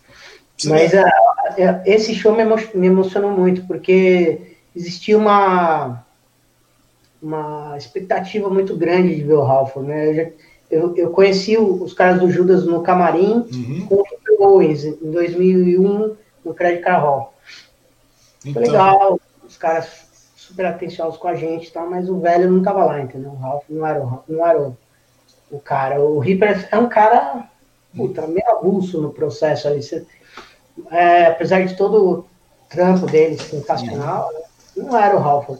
Então acho que pesou muito isso, né? Os fãs pedindo pro Rafa voltar, voltar, voltar. Quando ele voltou. O bicho, é como eu falei, quando o cara voltou, o cara voltou num divisor, né? Daquilo que era o Judas daquilo que é o Judas hoje, né, velho? A grande verdade é essa. O cara voltou num divisor. Eu acho que foi legal isso porque, como eu te falei, acho que o cara ficou livre para fazer outros experimentos, porque até esse momento o cara falou: oh, foda-se, deixa para lá, o Judas fica aí, eu tenho o Halford, tenho o Fight, tenho, vou experimentar. Totalmente, totalmente válido. E quando ele voltou, é, o público abraçou a banda de novo, né? De um, então foi espetacular a, a, volta dele. E esse show foi muito emocionante. Eu lembro desse show como se fosse ontem. Assim. É, mas, mas tem alguns frontmans, cara, que são icônicos. Né? Não adianta de, de, você chegar e. Ah, vamos sair. Se o Halford sair cinco vezes, digamos assim, não vai ser para isso, mas digamos que o Halford sair cinco vezes, ou o Leme saísse do Motorhead ou, ou aconteceu isso quando o Bruce Dixon saiu. Você vê que coisa, né? Quando o Bruce Dixon saiu do Iron Maiden, o Brasil Bailey entrou, não resolveu, passou batido, voltou, tá tudo ótimo, cara. O Bruce Dixon foi lá tocar Tears of the Dragon, lá, aquela coisa toda, Fears of the Dragon, sei lá, e ficou de boa. Agora, e, eu, é e o legal disso, cara, o problema, eu acho que eu achei mais legal com relação ao Judas, cara, que parece que o Judas abraçou, como você falou, né, cara, né, você falou que a galera abraçou perfeito, mas eu acho que o próprio Judas abraçou meu, essa, nova musicalidade do Rob, essa nova musicalidade do Rob Halford, cara. Eu acho que foi bem por aí que, que, que começou a mudar a pegada. E é muito louco, é, 2015 é, também um show bem emocionante que eu, que eu fui foi eu já percebia que o Glenn Tipton estava com uma, uhum. algum problema de saúde bem grave porque ele já era outra pessoa no palco ele já tocava com dificuldades 2015 né uhum. e aí eu tive a oportunidade de, de, de, ir com a minha esposa com a Gabi beijo meu amor tive a, a oportunidade de ir com ela para Paris a gente assistiu o Judas num lugar pequenininho cara uhum. colamos na grade e eu vi o, o Glenn Tipton pela, pela última vez, né? O último show que a gente viu ele em condições de tocar mesmo. Foi na turnê, na turnê do Redeemer of Soul, né? Foi a última turnê que ele fez com a banda. Depois, já no, na, no disco seguinte, ele já anunciou o Parkinson, né? Que ele uhum. estaria fora do processo. É, ele teve esse processo de Parkinson. É, e, e, hoje ele deve estar bem mal. As pessoas não, não dão muita informação, mas ele deve estar bem mal. É. Então aquele show marcou muito a minha vida também, por ter, ter visto um dos meus ídolos assim pela última vez e foi um showzaço. Pô, pois legal. é. Pois é, e eu acho que é muito legal isso aí que eu te falei, cara. Quando você tem essa oportunidade de ver os seus ídolos assim, eu acho uma coisa fantástica, coisa que a gente muitas vezes não consegue, né, cara? E quando você consegue, você parece que realiza um determinado. Como é que chama? Você realiza, tipo, é que eu te falei, você realiza um sonho, além de você realizar um sonho, você consegue. Grudei lá pra, na, na grade, como você falou, velho. Quais são essas coisas que movem a gente, né, velho? Que nem eu fiquei lá com 300 mil pessoas nas minhas costas suando, me matando pra ver. Daí eu ficava olhando e falava, porra, cara. Tudo bem, perdeu um pouco a aura da. da, da Sim, mas... a magia, cara, mas continua a mesma questão, cara. A mesma questão da porradeira, a mesma coisa. E você não deixa de gostar, e você continua querendo mais. Não deixa de ser fã. Não deixa, cara, você não deixa, é que eu tô falando. Agora os caras anunciaram, vamos encerrar, vamos encerrar. Né? Tem uma mulher que falou, pô, você não vai gastar uma grana para assistir Slayer, já que tá acabando e tal, não sei o que, o último show. Eu falei, primeiro que não é o último show, né, velho? Uma banda dessa não, não vai parar agora. Esquece que não para. Tem esse AUE e tal, não sei mais o que fica lá talvez umas férias meio forçadas aí, meio parada, porque você é foi uma banda muito problemática internamente falando, né, cara? É, muita briga, né? Muita briga, velho. Eu falei, é uma questão dos caras dar um tempo e sumir um pouco, depois os caras voltam, mano. Um tempo depois os caras voltam, porque uma banda icônica dessa não muda. Mas, velho, diz uma coisa, você falou que sua esposa te acompanha para tudo quanto é lado, vocês já foram viajar para vários lugares aí, e desde o começo foi assim, cara, como é que você conheceu? Ela já gostava Sim, cara, também e calhou? É, graças a Deus, eu, eu encontrei uma, uma pessoa que me acompanha nessas loucuras. Ela, ela gosta de, de, de rock, ela tinha muito, né? E tinha a, a principal banda para ela era o Metallica, né? Mas ela gostava de, de, de Judas, já conhecia também. Uhum. E eu tive o prazer de levar ela para ver o show do Metallica pela primeira vez, foi bem emocionante, foi bem legal. A gente foi no Rock in Rio 2013. Uhum. E a gente viu bem de pertinho lá, ela desmaiou, passou mal, deu show, foi muito louco. E... É bem foda, velho. É bem foda. Cara, eu tava com uma jaqueta jeans também, tipo essa aqui, cara. Eu tava. Sério, cara, eu tava. Não tinha carro, não tinha nada, fui de busão, perdi o busão, tive que ser correr atrás do ônibus. Cheguei no busão atrasadão lá, uma, tem uma banca enorme aqui, nós marcamos um ponto tal, tinha todo mundo, aquela galera, nós fomos lá em 94, velho, é. 94. Chegamos lá, perdi o busão, tive que correr umas três quadras atrás do ônibus, cara, que você não tinha como chegar. É foda, né, velho? Cheguei lá, entrei no busão tal, voltamos, cheguei lá, fiquei esperando, daí quando vai chegando naquela, né, vai parando a tropa de bola, você vai entrando, entre um show e outro, a galera senta, você vai chegando tal, pô, vamos programar para chegar lá na frente. Quando cheguei na frente, velho, era aqueles 500 milhões de pessoas nas suas costas, aquele mormaço desgraçado, você sabe como é que é. Não respira. Não respira, velho. Se, se você foi de óculos, deve, você usava óculos na época? Não. Não, então, pois não. é, velho, eu já usava, então você imagina a desgraça, né, mãe? Daí eu lembro que passe de ônibus, eu tinha ônibus, eu tava com meus passes de ônibus para voltar, velho. Meus passes derreteram, tá ligado? Dentro do, da bagaça lá, só pra assistir Slayer, velho. O grande verdade, eu tava, eu tava pouco me lixando pra já. Mas daí você. É, daí, e pior de tudo que as pessoas falam, pô, você continua ouvindo essas coisas, ouço, velho. E é muito difícil. E o legal de tudo, cara, é quando você encontra uma pessoa que curte essas mesmas paradas, essas mesmas doideiras, né, cara? Você para, pô, você para uma grana do orçamento e vamos lá eu e a, e a minha esposa Gabriela, a gente desde o, desde o começo, fiz 10 anos de relacionamento com ela e 5 de casado, né? Hum. E desde o começo, é, ela tinha essa, essa vontade de ir nos shows, e, pô, e aquilo meio que deu uma despertada em mim também, né? Nessa, nesse tesão aí, porque eu já tinha visto muitos shows, uhum. é, eu já tinha ido, o mais longe que eu tinha ido era na Argentina para ver o Judas, eu tinha em 2008 eu fui para a Argentina ver. Mas com ela a gente começou a se programar para juntos fazer umas loucuras mais, mais distantes, né? Então, uhum. o primeiro festival que eu fui com ela foi o Hellfest 2015. E conheci um monte de gente lá, e tem amigos que eu tenho, tenho até hoje, amigos aí que a gente se conheceu lá. E foi uma viagem maravilhosa, cara. Conhecer Paris, Clisson, aquela região toda. E o festival, na época, foi uma coisa absurda, cara. Teve Slash, Lamb of God, teve é, Scorpions, teve Judas, Alice Cooper, que a gente ama. Sim, Alice Cooper é fantástico, velho. Eu amo Alice Cooper. Alice Cooper é fantástico, e cara. Foi, cara, foi o show da minha vida, assim. Foram três dias de muita loucura. O lugar era é, surreal. O Hellfest é surreal. Aí aquele foi o primeiro, despertou na gente, né? Uhum. Essa, aí a gente comprou ingresso para o Hellfest e a gente viu que o Judas ia tocar em Paris um dia ou dois dias antes. Isso Aí, por que não, né? Antes viu o Judas, depois viu o Judas no festival de novo. Então foi um negócio muito legal. Aí dali para frente a gente, depois a gente foi para Portugal, depois a gente foi para Barcelona e viu o Rock Fest Barcelona também que foi maravilhoso. Teve de Snyder, Uhum. Teve, o Snyder cara, também é fantástico, velho. É eu gosto muito de Snyder, cara. O Snyder é muito foda, velho. Eu acho o cara é. muito fodão. Cara, é um frontman, velho. Ele, é, ele é o frontman, né, velho? Se você for. É. Apesar que o Twisted Sister é aquela banda meio. aquilo ali mesmo e não sai daquilo, né, velho? Mas mesmo é, assim, é cara. E o cara é não, muito bom. Esse festival, cara, teve Ozzy, teve Kiss, teve Judas, teve de Snyder. Cara, foi. Ah, teve Halloween que eu assisti na grade com essa turnê aí já, era o show de Pumpkin United, né? Eles tinham acabado de se juntar. Uhum. E foi foda, vi lá, depois vi aqui em São Paulo também, teve aqui no, no, no show aqui. Mas, cara, então o nosso hobby acabou sendo shows, e aí em 2015 a gente se casou, né? E minha filha nasceu em 2017. Uhum nós já tivemos a possibilidade de levar ela no festival, cara. Pois é, cara. Ela tem quatro anos é, hoje, né?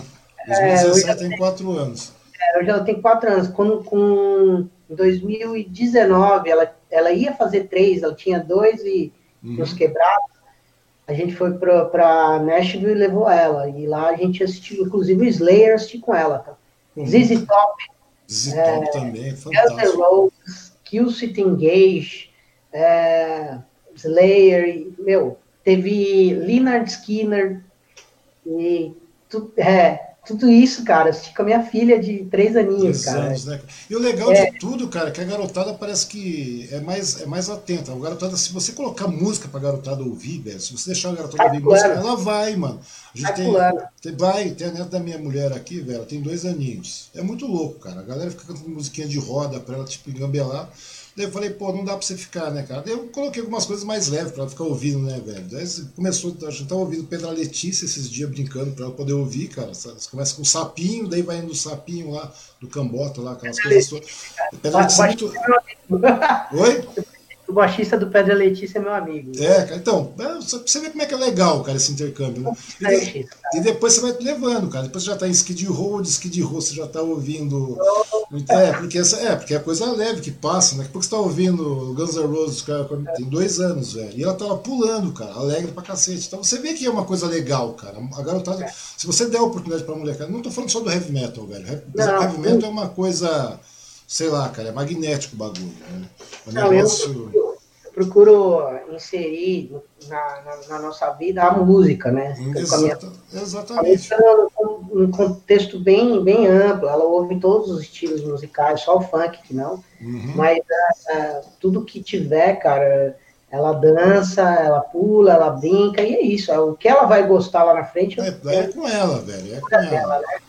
Entendeu? Mas o, o, legal é a música, né, cara? Que a música desperta na garotada esse pique, né, cara? Como despertou em você. Quer dizer, o cara pode ser um puta de um músico, nem você é, né? Que nem muita gente é aí e tal, muitos camaradas que você conhece. Não, de verdade, eu não tô puxando o saco, velho. Quem quiser, procura o cara aí, vê. Falou, você tá puxando o saco do cara. Eu tô não, velho, procura. E todo esse pessoal que tá assistindo, que tá entrando, tá vendo a nossa conversa, sabe que é verdade, né, cara? Mas eu tô falando que daí você desperta, você desperta o lado da música na pessoa, né, mano? Que você, ou você vai ser um puta de um ou você vai ser um músico, mesmo que você, mesmo que você não, pode tocar, é que tava conversando com o Vaguinho. Vou falar um negócio pra você, com esse negócio das redes sociais aí, né? A gente começou a mostrar mais o nosso trampo, né? Mas é, a gente já faz isso antes das redes, né? Pois é, pois é. E, e aí eu percebo que muita gente lá no, é, nos anos 2000, principalmente, uhum é, 90, não, no, no, nos anos 2000, muita gente conheceu Judas aqui em São Paulo assistindo o Real Patrol. Pois é, cara, pois é. Muita gente, muita gente mesmo. E é, uma... e é real isso aí, muita gente fala. Olha, puta, eu vi o show de vocês, eu fui ver que banda que era esse tal de Judas Priest aí, cara, é animal. Pois é, e é muito foda, né, cara? Quando, quando você chega, quando você chega, velho, na nossa cabeça, pelo menos na minha cabeça, alguém fala, pô, vim conhecer Judas agora, velho. É meio que inadmissível, parece, né? Parece que a ficha não cai, cara. Porque, é, você concorda? Porque pra gente, cara, desde moleque você ouve Judas, velho. Entendeu? Eu, eu via The Green, é, Manalist e falava, puta, que som do cacete, velho. Daí você ouvindo, você ouvida, sabe, é, é, é, Breaking the Law e assim vai, com aquela coisa antiga de videoclipe que você não tinha acesso, mano. Você não tinha acesso. É, com certeza. Você não tinha acesso a, a, a, MP3, a essa porradeira de coisa. Você não tinha nada. Você lembra, cara, o Fúria Metal lá no Fúria. Lembro, era MTV. Eu, você tem uma ideia, velho, eu era mais antigo ainda, cara, nesse ponto. O Fúria Metal ainda, o, é, o Fúria Metal. Não, antes do Clip Trip tinha um programa chamado. Puta, era um programa da Gazeta, velho. Eu não me lembro como é que chama. Realce. Tinha um programa chamado Realce. Tinha, um, tinha a fábrica do som, cara. Entendeu? Inclusive, cara, uma porra. Tinha a fábrica do som na cultura, cara. Ficava assistindo aquilo, que era no Pompeia, daí ficava assistindo aquelas coisas e tal. E tinha muita banda porradeira saindo naquela época, velho. Porém, não uhum. tinha a divulgação toda. Entendeu? Agora você chega em muitas bandas aí, que nem o pessoal do salário mínimo, essas coisas todas. Eu tinha muita banda naquela época, velho. Sabe? O mercado é. era muito rico. Hoje, se você sair procurando uma galeria, ficava frequentando as galerias do rock lá, em, lá na. Lá na, no Negabaú, cara, você tá ligado onde é que fica? Lá tal, na. Lá, é Barão de Tapitininga. Como é que chama aquela rua lá, cara? É o Arão, né? Lá na Barão, ele ficava lá subindo, aí tinha as lojinhas, tal, etc. Você ficava procurando, caçando vinil, coisa antiga, você encontrava muita coisa antigona por preço de pichincha que você não tinha, e muita coisa que você gostaria de ouvir, você não tinha condições, cara. Então, ou seja, é uma questão de, de interesse. Essa gana de você tocar, quer dizer, tinha uma galera que tinha uma gana de tocar e tinha uma galera que tinha uma gana de ouvir, velho. É. Isso que era o legal, né, cara? De ouvir, é de... E é isso que difunde a música. Usar camiseta, Pois Nessa época é. aí, cara, o, cara usava a camiseta da, da banda, do, coração, como se usasse a camisa do Corinthians, do São Paulo. Pois é, cara. O cara vestia. Existia, existia briga, cara. Inclusive eu tive amigo, cara, que apanhou muito por causa disso, porque tinha a época dos carecas, aquela coisa toda. Tinha o pessoal que ouvia hard rock, ouvia aquelas coisas uhum. mais antigonas, aquelas bandas mais antigas, né? Mas. É, que são, sei, a galera que é desde Raul Seixas até é, Led Zeppelin, Stones não sei mais o que, tal, aquela coisa toda, e The Doors, e assim ia, cara. E depois tinha o pessoal começava a ouvir, geralmente, velho, geralmente era Iron. A galera começava de Iron, depois ia, depois daí o pessoal ia se aprofundando, Tyson Dog, Envil, E assim ia, cara, né? Falando em Envil, cara, você vê que coisa triste, né, cara? O Envil lá, você assistiu o documentário do Envil, velho? A galera passando uma puro. Você conhece, obviamente, Envil, né, velho? Uma puta de uma banda, velho. Puta banda. Puta banda. E os caras estão fazendo o quê? Nada. Todo mundo quebrado, um virando entregador, outro não sei o quê. Você vê como o mercado da música é foda, né, velho? Comum, viu, cara? Comum. A gente, a gente conheceu alguns caras, por exemplo, a gente citou aí Stratovarius. Stratovarius hoje é, a informação que a gente teve do baixista quando ele veio para cá, para o Brasil, que ele foi assistir a gente tocar lá no Manifesto, começamos a conversar com o cara. O cara trampa, meu. Ele tem, tem a profissão dele lá, é que nem a gente aqui. Uhum. E a música, de, de, tem épocas que tem a tour, ele sai do trampo, vai fazer a tour, acabou, ele volta pro trampo, entendeu? Então, uhum. tem, isso é muito comum lá fora, cara. É, então, cara. A gente famoso, de repente, aqui a gente nem conhece. Pois Deve é, ter um caminho aí para se garantir, entendeu? Não estou falando dos, dos, grandes, né? Estou falando aí das bandas médias. É, as, bandas, é, as, bandas, extremamente talentosas, né, cara? Extremamente criativas, tal, Raven mesmo, é, que é um heavy metal porradão, bem, muito bem tocado na época lá também, né, cara? E daí você vai pegar Mark Gallagher, né, cara? John Gallagher, eram dois irmãos, John Gallagher, Mark Gallagher, tinha um Robbie, acho que era Robbie Hunter, que era o baterista lá, que era um cara que ficava tocando de capacete de jogador. Muito louco, cara.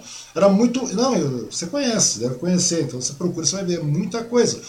Daí você fica vendo essas bandas, cara. Na realidade tá todo mundo com um reconhecimento. Inclusive o Paul Diano, né, cara? O Paul Diano também tá meio zoado, né, cara? Tá zoadaço, cara. Tá zoado. Bem zoado. O cara vira e mexe, tá por aqui e tá zoado. Na verdade, Eles... algumas bandas dessa época souberam jogar, jogar o jogo e cresceram no business, né? Então, uma, uma delas aí é o, é o Accept, né? O Accept uhum. é uma banda alemã de heavy metal tradicional que nos anos 80, pode ter certeza, não ganharam dinheiro. Eles, eles sobreviveram, lançaram discos bons, mas é, de um tempo para cá, cara, eles souberam muito bem fazer o nome e começaram a entrar em grandes festivais na Europa. Eu vi eles tocando, inclusive, lá no Barcelona Rock Fest, uma puta produção, um puta uhum. show.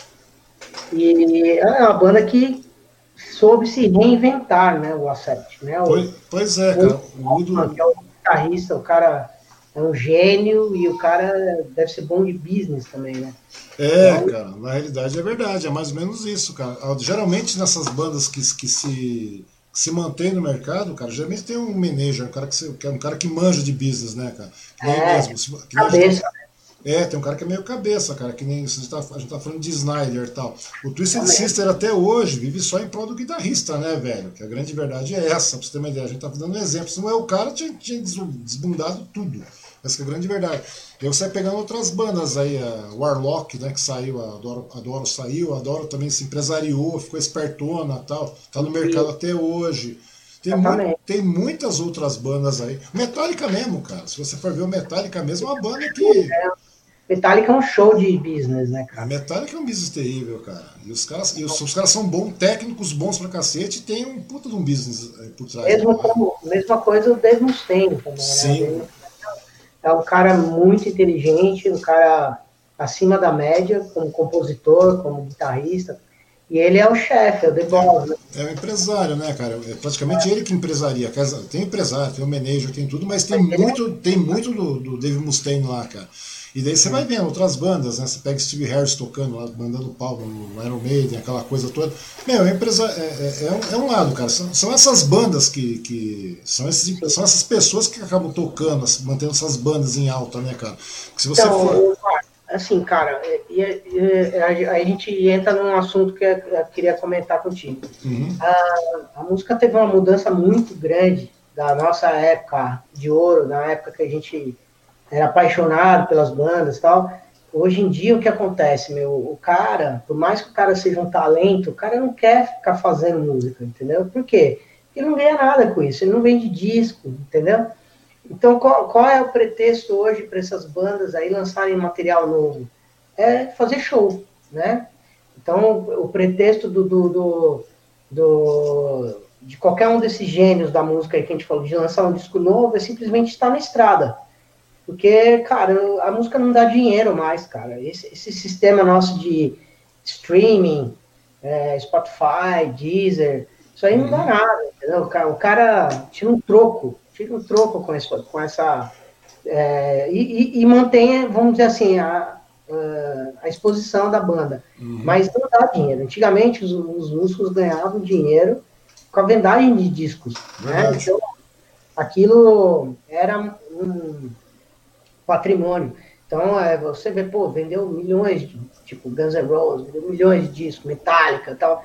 Porque esses caras ganharam dinheiro com vendagem de discos, né? E, e o show era uma consequência, né? Turnês eram consequência. Hoje não, hoje inverteu tudo. Hoje o cara ele, ele lança alguma coisa nova para estar na estrada. Uhum. E aí veio essa pandemia, que não tem mais show, né? E, sem previsão. A, a, a, todas as turnês de 2021 já foram prorrogadas para 2022. Imagina como esses caras que são velhos, como Rob Halford, por exemplo, que está dois anos esperando para fazer a tour de 50 anos do Judas. Mas imagina o, o tempo que esse cara não. O quanto esses, esses dois anos não estão fazendo falta na vida desse cara. Entendeu? Pois é, cara. Tantos outros aí, né? Tantas bandas maravilhosas e que estão aí paradas, né? Então esse esse momento é muito triste, principalmente para esse pessoal, principalmente para essas bandas clássicas, né? Ele se ia voltar com tudo, com, com fazer uma turnê aí, lançar disco, lançaram uhum. até disco, né? Lançaram. Eles iam fazer aí uma turnê voltando o Brian Johnson e tal. O Brian Johnson voltou a ouvir, mas não pode cantar, é foda, né, cara? É, é, então, cara, imagina para essas bandas clássicas o que, tá, o que não, não está sendo essa pandemia, né? Pois é. E não, e não tem previsão, né, Flávio? A grande verdade é essa, que infelizmente não. Estou jogando para 2022 para ver o que acontece, né? É, porque é. é a galera está tá postergando, porque não tem como a gente é, prever, né, cara? Porque, na realidade, principalmente aqui no Brasil, né, cara? No resto do mundo eu não sei como é que vai ser, né, cara? A gente tá vendo o negócio rolar aí, mas no, no Brasil mesmo tá bastante complicado, cara. É embaçado. 2021 aqui no Brasil, velho, a grande verdade é essa. Tá então, dando, cara. Tá dando aí, um lagzinho, pra você ver que coisa. Surgiu um, um mercado aí que, que não, não, existia, que é praticamente tão forte, que é o mercado da internet, né, cara? Uhum. Então, aí entrando aí, já puxando, a, puxar a, deixa aí. Na verdade, o, o, que, o que trouxe essa, essa pandemia de, de bom para alguns músicos foi, foi ele se dedicar mais algumas coisas que não havia, nunca tinha feito, né? Por exemplo, gravar, né? Se gravar, criar música, é, edição de vídeo. Você vê tudo, meu, tudo quanto é músico hoje tem músicas é, no YouTube, né? Uhum. Então, esse mercado da internet teve que suprir, vai, vamos dizer assim, tapar um buraco, né? E, e alguns estão conseguindo ganhar dinheiro pela internet, né? Ah, então, sim. Alguns estão conseguindo ganhar dinheiro mesmo internet, outros não, estão se mantendo na, na meio que nativo aí, né? É, na, é, na, na, realidade eu fico pensando, né, cara, agora, é, 2021, cara, que você falou, uma porrada de festival, uma porrada de evento, tudo cancelado, literalmente. Vamos jogar para 2022. Mesmo assim, em 2022, cara, a Inglaterra tá, por exemplo, querendo fazer uns testes lá para tentar encher o pessoal de pulseira, fazer alguma coisa para tentar dizer quem pode, quem não pode, para nós começarmos a abrir show de novo, etc e tudo é, mais, cara. Você viu isso aí, cara? Então agora você fica imaginando como é que vai ser a pegada, cara. Se continuar nesse mesmo pique aí para 2000, eu não sei como é que vai ser 2022 de verdade, cara. Aqui, aqui, é. aqui no Brasil, literalmente, está perdido. É eu acho que já está perdido. Até, não, até porque, se a gente continuar na. Porque eu fico vendo, cara, eu fico vendo que muita, muitas bandas talentosas, etc. Não, até mesmo para vocês, o Real Patrol, cara. É uma coisa bastante complicada, porque. É, ah, tudo bem, a gente faz pro hobby tudo, mas todo esse hobby envolve custo, né? É, então, não, e assim, cara, e a chama vai apagando, né? Então a gente tem um pouco de, dessa preocupação, né?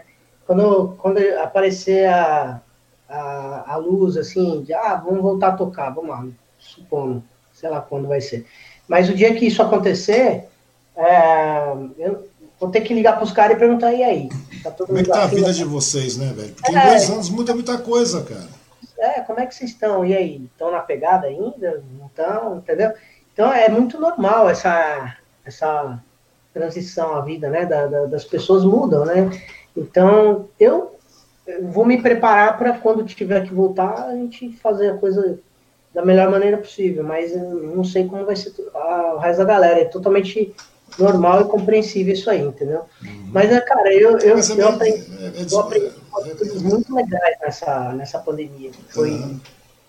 Aprendi a, a, gravar minhas, minhas coisas e gravar ideias minhas, além uhum. de gravar eu tocando Judas e gravar eu tocando outras coisas, a CEF e tal.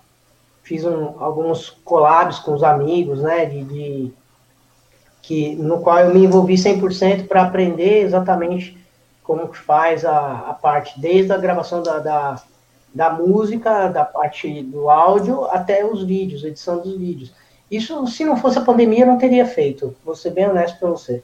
Então, é, eu, acabou sobrando um tempo, porque trabalho no home office. É, a ociosidade né? vem, né?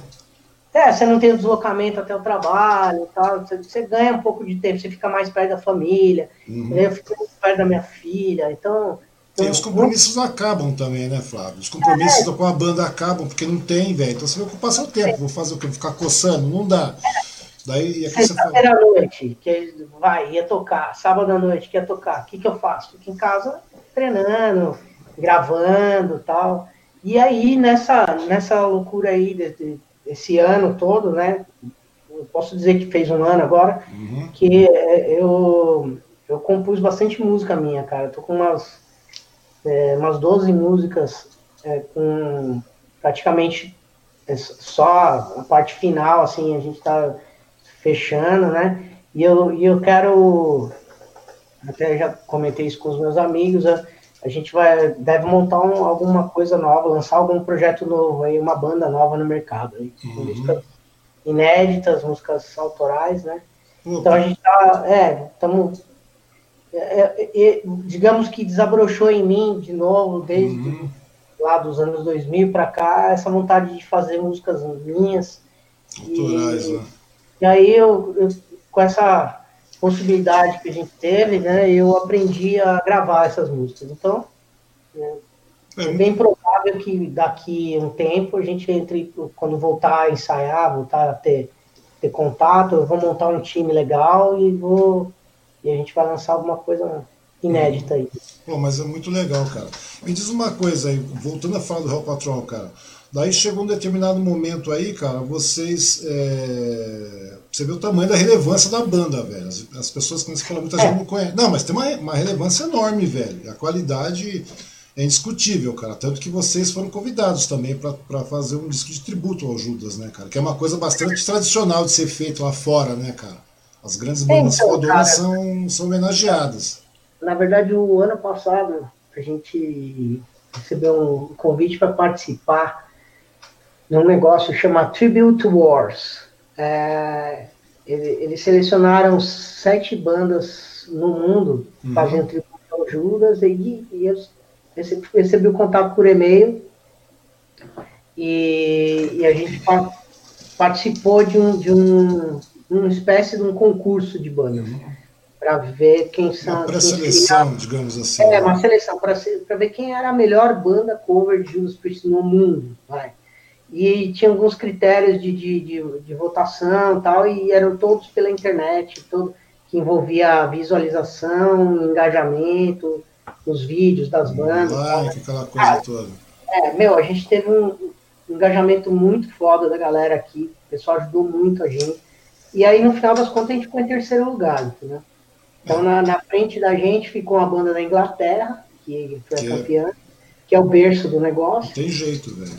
Uma banda dos Estados Unidos, que os Estados Unidos, cara, é o berço do rock também. Então, os dois polos do, do, né, do metal e do rock, os caras ficaram em primeiro e segundo lugar e a gente ficou na frente de Canadá, Argentina. Você vê, velho, é muito foda. É, você vê a relevância, meu, a técnica e a qualidade da coisa, cara. É, Foi muito pra... legal. Uma experiência que a gente não imaginou que ia acontecer.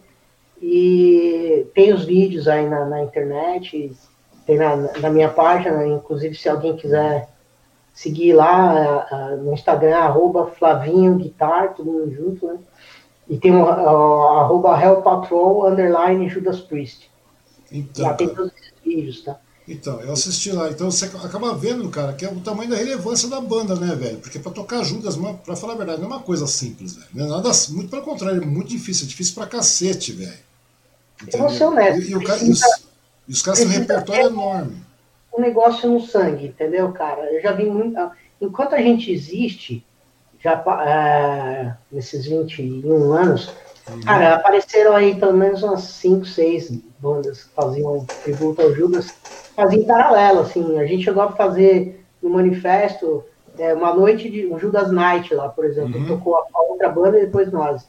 E, cara, muitas bandas começaram e acabaram. E a gente tá aí, entendeu?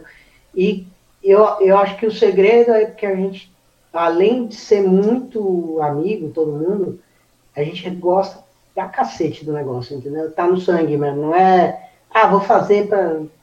Se dane, a galera tá achando. A gente já teve umas vacas tão magras, cara. A gente tocou uhum. nos aqui em São Paulo com meia dúzia de nego e a gente tava lá batendo cabeça, entendeu? Pois é, pois é, cara, é muito legal isso. Tem um monte de camarada meu, cara, que toca, já tocaram em uma porrada de botequinho pequeno, sabe, com, com meia dúzia de pessoas assim, os caras estão e os caras tocam firme, velho. Camarada de Mogi, camarada aqui de Suzano, são caras profissionais, o Alan mesmo toca demais. Entendeu? Daí, até depois você dá uma procurada, você vai ver, o cara toca muito. Então, quer dizer, são pessoas que tocam muito mesmo, de um nível profissional que nem você, assim, velho, que a galera tá lá tocando pra meia dúzia, dez pessoas, mano. Ou seja, perceber, e, e, com a mesma qualidade, mano. Cara, esse é o segredo. E ao final do negócio, se tem um nego batendo cabeça, você vai lá e bate cabeça com o cara, entendeu? E, e aí, não tem aquele lance assim, porra, não tinha ninguém. Ah, que merda, não quero mais tocar. Não, não existe é, porque na realidade é, gente já quer ver o próximo, porque o próximo a gente vai conseguir levar mais galera. Entendeu? Não, e tem mais ainda, né? Quando você está no palco, eu presumo que seja desse jeito. As poucas vezes que a gente foi tocar bêbado, né? Não sei se eu estava tão bêbado, não conseguia ver as coisas direito, cara. Eu só bebia, velho. De verdade. No final tá todo mundo tocando Hotel California lá, porque todo mundo sabe tocar Hotel California, cara. Eu tava falando. Mas no geral, velho, é... quando você tá em cima do palco, cara, eu vejo isso na né, eu vejo, eu vi com vocês aí em Poá, tal, que foi um puta do show. Eu vejo aí com, em vários lugares aí com outros camaradas. Cara, eu fico vendo o seguinte, cara, quer dizer, eu via, né? Porque hoje faz anos que a gente não vê porra nenhuma, né? Você pode ver.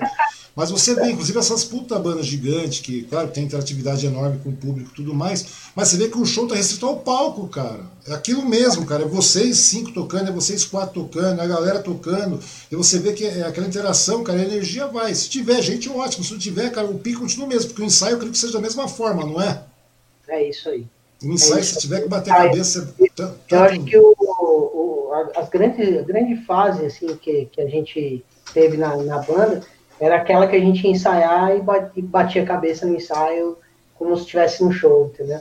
Pois e, é. Eu acho que isso daí é, é muito legal mesmo, que você vê, você vê que tá no sangue, entendeu? E aí você vai tocar, porra, tocou nos botecos aí, mano, nos lugares que. É, hoje eu já digo pra você, não, fa não fazemos mais, né? Uhum. Hoje a gente toca no Manifesto, porque é o melhor bar de São Paulo, disparado. É, e sempre tem um público nosso lá que gosta, que vai, ou o público da casa que vai para, independente da banda que está tocando, uhum. a galera vai para tomar uma e curtir um som. E na grande verdade, o público que vai ouvir Judas hoje, a grande, a maior parte deles, é, querendo ou não, é um público mais adulto, né, velho? Já, já, é um público mais velhão, na faixa dos 40, 50 anos e tal. É, galera... é, a verdade é essa mesmo, cara, porque a galera vai porque as bandinhas que você falou, tem uma porrada de bandinha que vai saindo, tal, não sei mais o que, são bandas que saem, ficam, salvo um moto de cru da vida que continua levando milhões, que eu não sei como leva, mas leva, velho. Entendeu? É, leva, mano, leva, leva, leva. Uns wasps da vida aí levam também. Mas as bandas mais antigas, cara, você pode ver que todo mundo tá chegando lá é velhão, cara. É tiozão, é avô, né, cara? E é, e é legal, você vê que o ambiente muda, cara.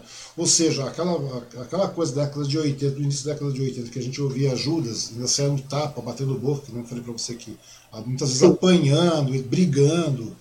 Que naquela época era assim, você pegava um trem para ir para São Paulo, para ir para uma galeria, para comprar um CD, para um disco, para você comprar uma fita, né, levar uma fita, você tinha que vender um rim para comprar um disco na época. Né? Daí você saía com uma fita, lá, saía com uma fitinha vagabunda lá na mão do bolsinho.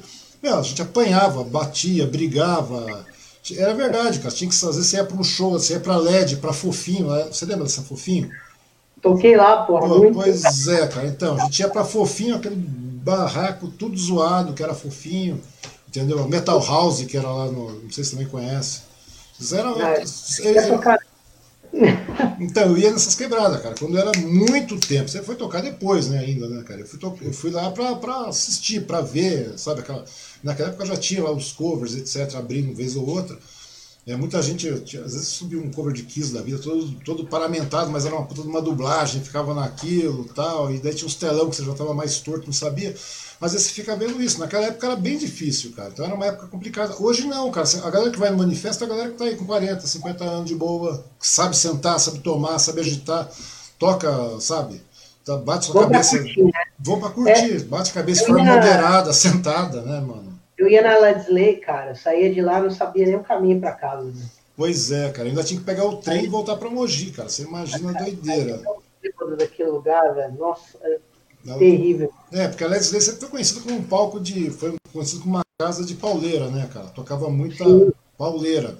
Cara, acho é, que. Mas tocou, nos anos 80 tocou Raul lá, meu, tocou uhum. negócio, né? E é uma casa bem Flávio. tradicional. O Raul Patrão chegou a tocar umas duas, três vezes lá. Uhum. Velho, tá me ouvindo?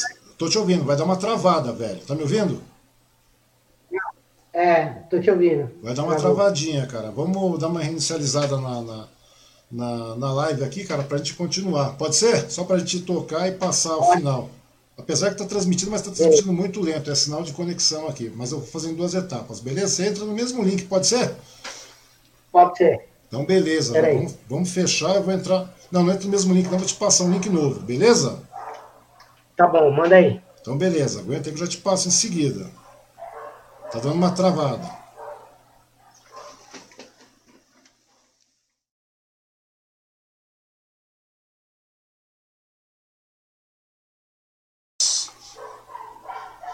Opa, cadê o Flávio? Vamos chamar o Flávio de novo aqui que a câmera sumiu, mas vamos trazer de volta o Flávio. Peço desculpa a todo mundo aí pela, pela falha, né? Que de vez em quando acontece uma falhazinha. Deixa eu trazer o Flávio novamente, que o Flávio está de volta já. Peço desculpa a todos, peço desculpas aí pelo, pela vizinhança que tem um, que adora os cães, né? A gente tem que. Agora é hora de preservação, a gente não pode questionar os animais, né, cara?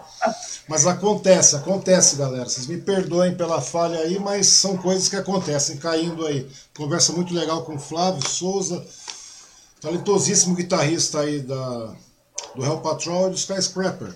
E daí, o Flávio, continuando a, a questão aí, Velho, lembra a gente tá falando sobre a época que você tocava lá, na, chegou a tocar muito lá, né, na, na, na, LED, essas coisas todas, você conhecendo essas bandas, né, cara? Sim, cara, é, teve algumas noites legais na LED Lay, teve Casebre Rock Bar também. Verdade, cara, Casebre.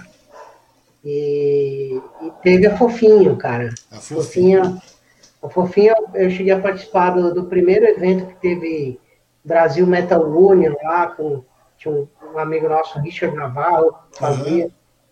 E ele fez só o evento, eu lembro que ele fez só de covers na época. Hum. E aí, e, e o Ingrave chegou a tocar nesse evento. E ela, o pessoal do Skyscraper tocou lá também, fazendo só tributo ao Halloween. Uhum.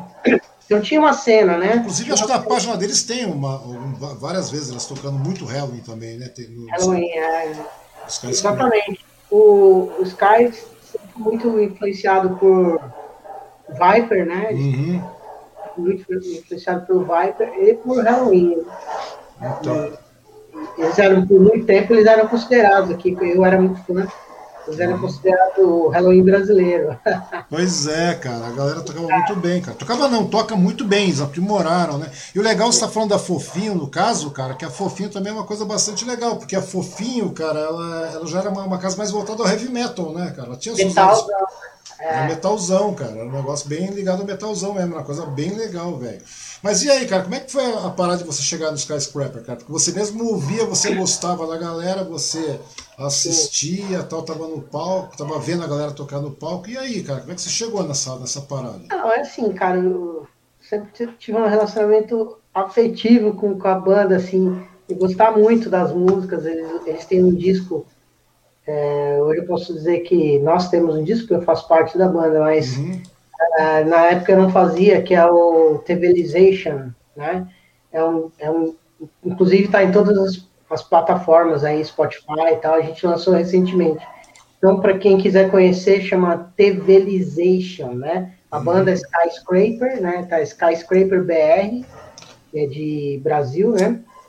E esse Civilization, que é um disco fantástico da época, é um disco, cara, que não deve nada a Angra, Stratovarius, todas as bandas da época de power metal, melodias maravilhosas, riffs de guitarra, solos.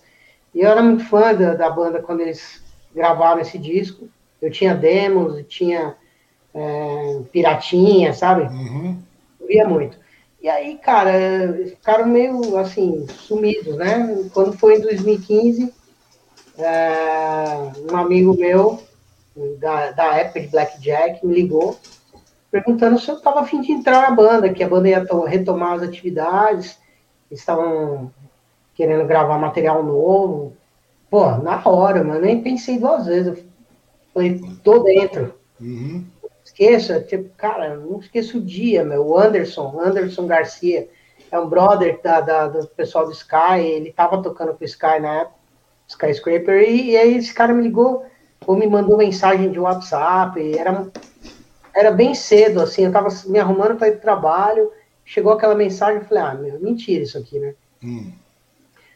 Cara, porque eu gosto demais da banda, sabe? E aí, cara, pô, já combinei de ir no estúdio do NASA, ouvir as músicas. E aí, cara, foi muito legal, porque eu gostei muito das músicas novas, da, da, da, ideia de lançar material novo, e, e assim, e tocar as músicas antigas, que eu sou fã, né?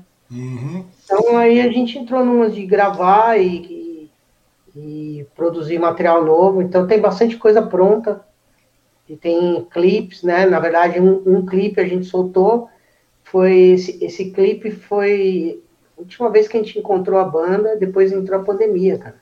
É mesmo, Zé? Coisa... É, você vê, é meio traumático esse negócio da pandemia, é. né, velho? É que você falou, vai chegar agora, a gente vai se juntar de novo depois de um ano, dois anos, a gente vai saber o que fazer. Não, mas, cara. cara, escuta essa, foi muito louco, porque o, o, NASA, cara, que é o cabeça do negócio, ele tava numa de, de gravar com qualidade top mesmo, e, e, naquele momento que ele queria gravar, o nosso baterista não estava na pegada, ele estava com outras coisas na cabeça. Uhum. É o Fábio Elsas, ele, ele falou: Puta, Nasa, não estou na pegada de gravar. Aí o, o Nasa entrou em contato com um cara chamado Rafael Pensado. Já ouviu falar nesse cara? Sim. Rafael Pensado, ele é, ele é, um, ele é stage manager do Dave Mustaine, cara. Ele trabalha na equipe do, do ele trabalha na produção do Megadeth e ele também faz stage do Mustaine. Cara, ele é, é, é, baterista de uma banda chamada Mind Flow, que é uma uhum. banda dos anos 90, 2000 e tal, que é da, da, mesma, da mesma cena. E esse cara, meu, além de ser muito gente boa, a gente conheceu ele, ele foi lá no estúdio e tal, conversamos, a gente conheceu ele, é um puta baterista. E esse cara, ele gravou a maioria do, do, do, material novo do Skyscraper foi, foi com o Rafael Pensado na bateria uhum. e trampa com o Megadeth. E, e aí esse, o trampo foi finalizado no estúdio em Los Angeles, com um produtor amigo do, do Rafa, que eu não vou lembrar o nome do cara agora, mas beleza, uhum. já já lembro. E, mas o, o, Rafa que meio que coordenou tudo e fez a gravação, cara. E aí a gente gravou dois clipes com ele. Um deles é o da The Truth, que é uma música que foi que a gente soltou. Então, a gente gravou isso aí, esse clipe, dia 23 de dezembro de 2019. Uhum. E em 2020 veio a pandemia. Então, foi a última vez que eu encontrei o Rafa, que eu, encontrei, que eu vi o Rick, e a gente estava na, na perspectiva de lançar esse material e fazer show e fazer a coisa, né, ter mais mais é, né, colocar as músicas novas, e até ia ser uma continuidade no trabalho que não houve. Tá esse material fora a The Truth, que já soltaram, né? É, esse, todo esse material está esperando o momento certo aí da gente voltar a retomar o trabalho. Mas foi muito legal, cara, trabalhar com o Rafael Pensado, o cara nota cara, 10. E é, um, profissionalismo fora de série, né, velho? Inclusive eu tenho até uma, um trecho do vídeo aqui, se me permite. O, Pode pôr aí, meu, legal.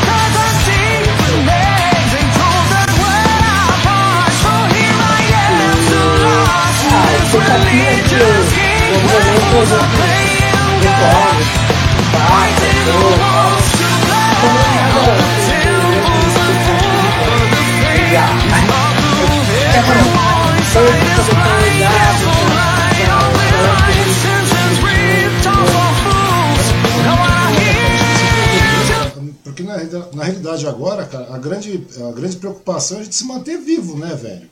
É isso aí. Porque na realidade a grande, a grande preocupação nossa agora é se manter vivo, porque tudo bem, a gente tem projeto maravilhoso, tem ideia maravilhosa pra frente aí. Tipo, eu tenho que deixar eu trocar de, de operadora, de, de provedor de internet, de vez em quando me dá umas travadas bravas, mano. E daí o que acontece, velho? Nesse meio tempo aí a gente tem que começar a planejar, fazer outras coisas e, como, é, como você mesmo falou, começar a se reinventar, né? Porque da mesma maneira como você está se reinventando, tá todo mundo se reinventando, né, cara? E, pior que não é só, não é só, você tá falando, ah, só eu e o Skyscraper, todo mundo tá, tá se reinventando, não, é o mundo inteiro, né, velho? Fica imaginando que essas puta bandas gigantes devem estar fazendo.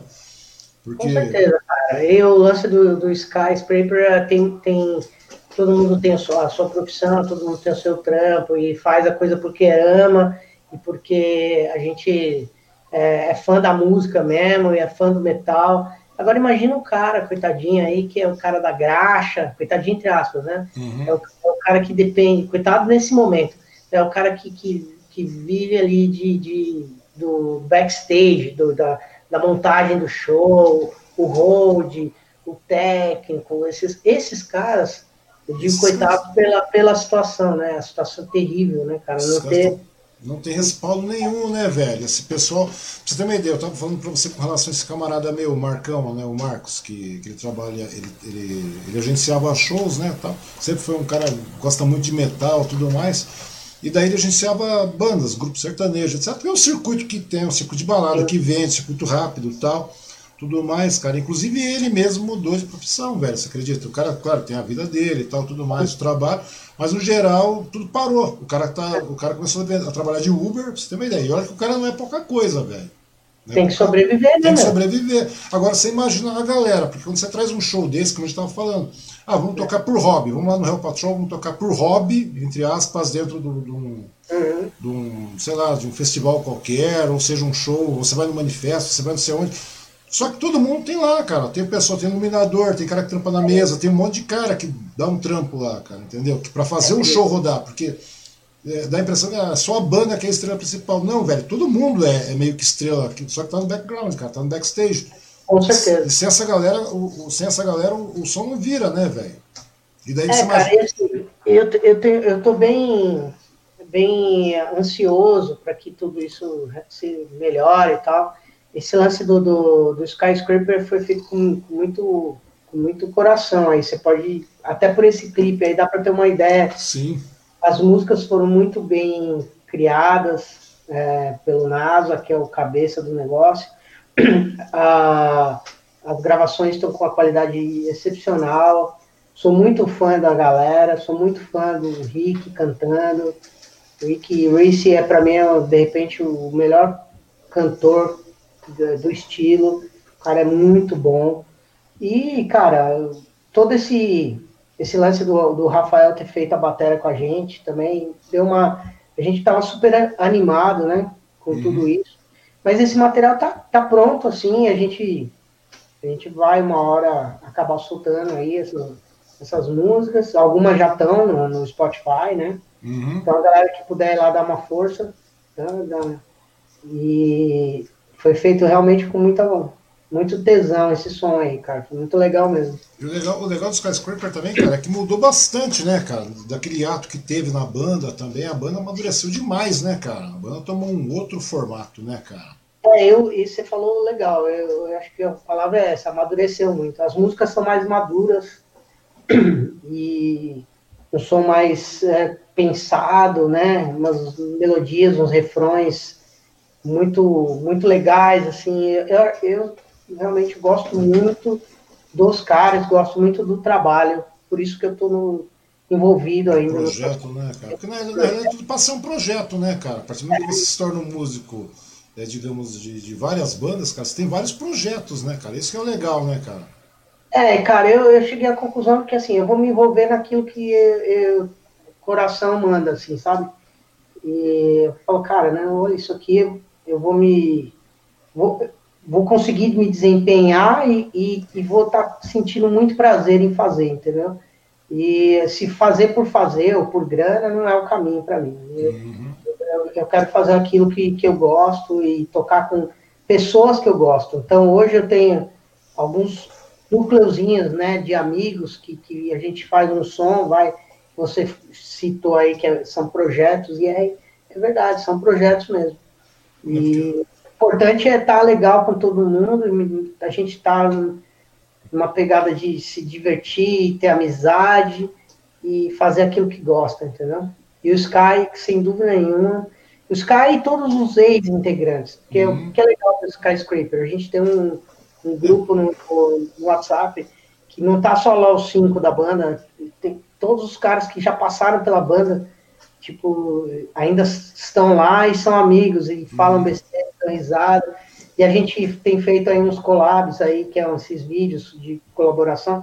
A gente fez um, um Iron Maiden, um Halloween e recentemente um Viper. Pois é, eu vi é. também o, o, os collabs que vocês fizeram do, Viper. do Viper, cara. É, é muito então, é, legal, né, cara? Tá todo mundo envolvido, sabe? O cara saíram da banda, mas não saíram, entendeu? Sempre que podem, eles estão fazendo alguma coisa com a gente.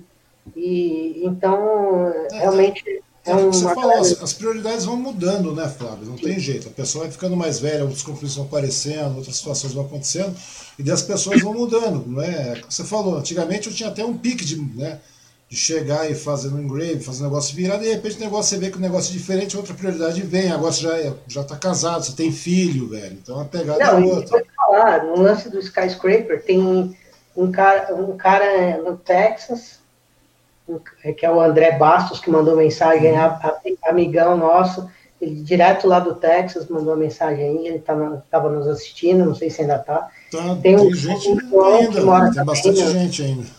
É, o João também está lá no, no, nos Estados Unidos, é ex-guitarrista, que eu meio que entrei no lugar dele. Uhum. O cara é muito brother, também está lá.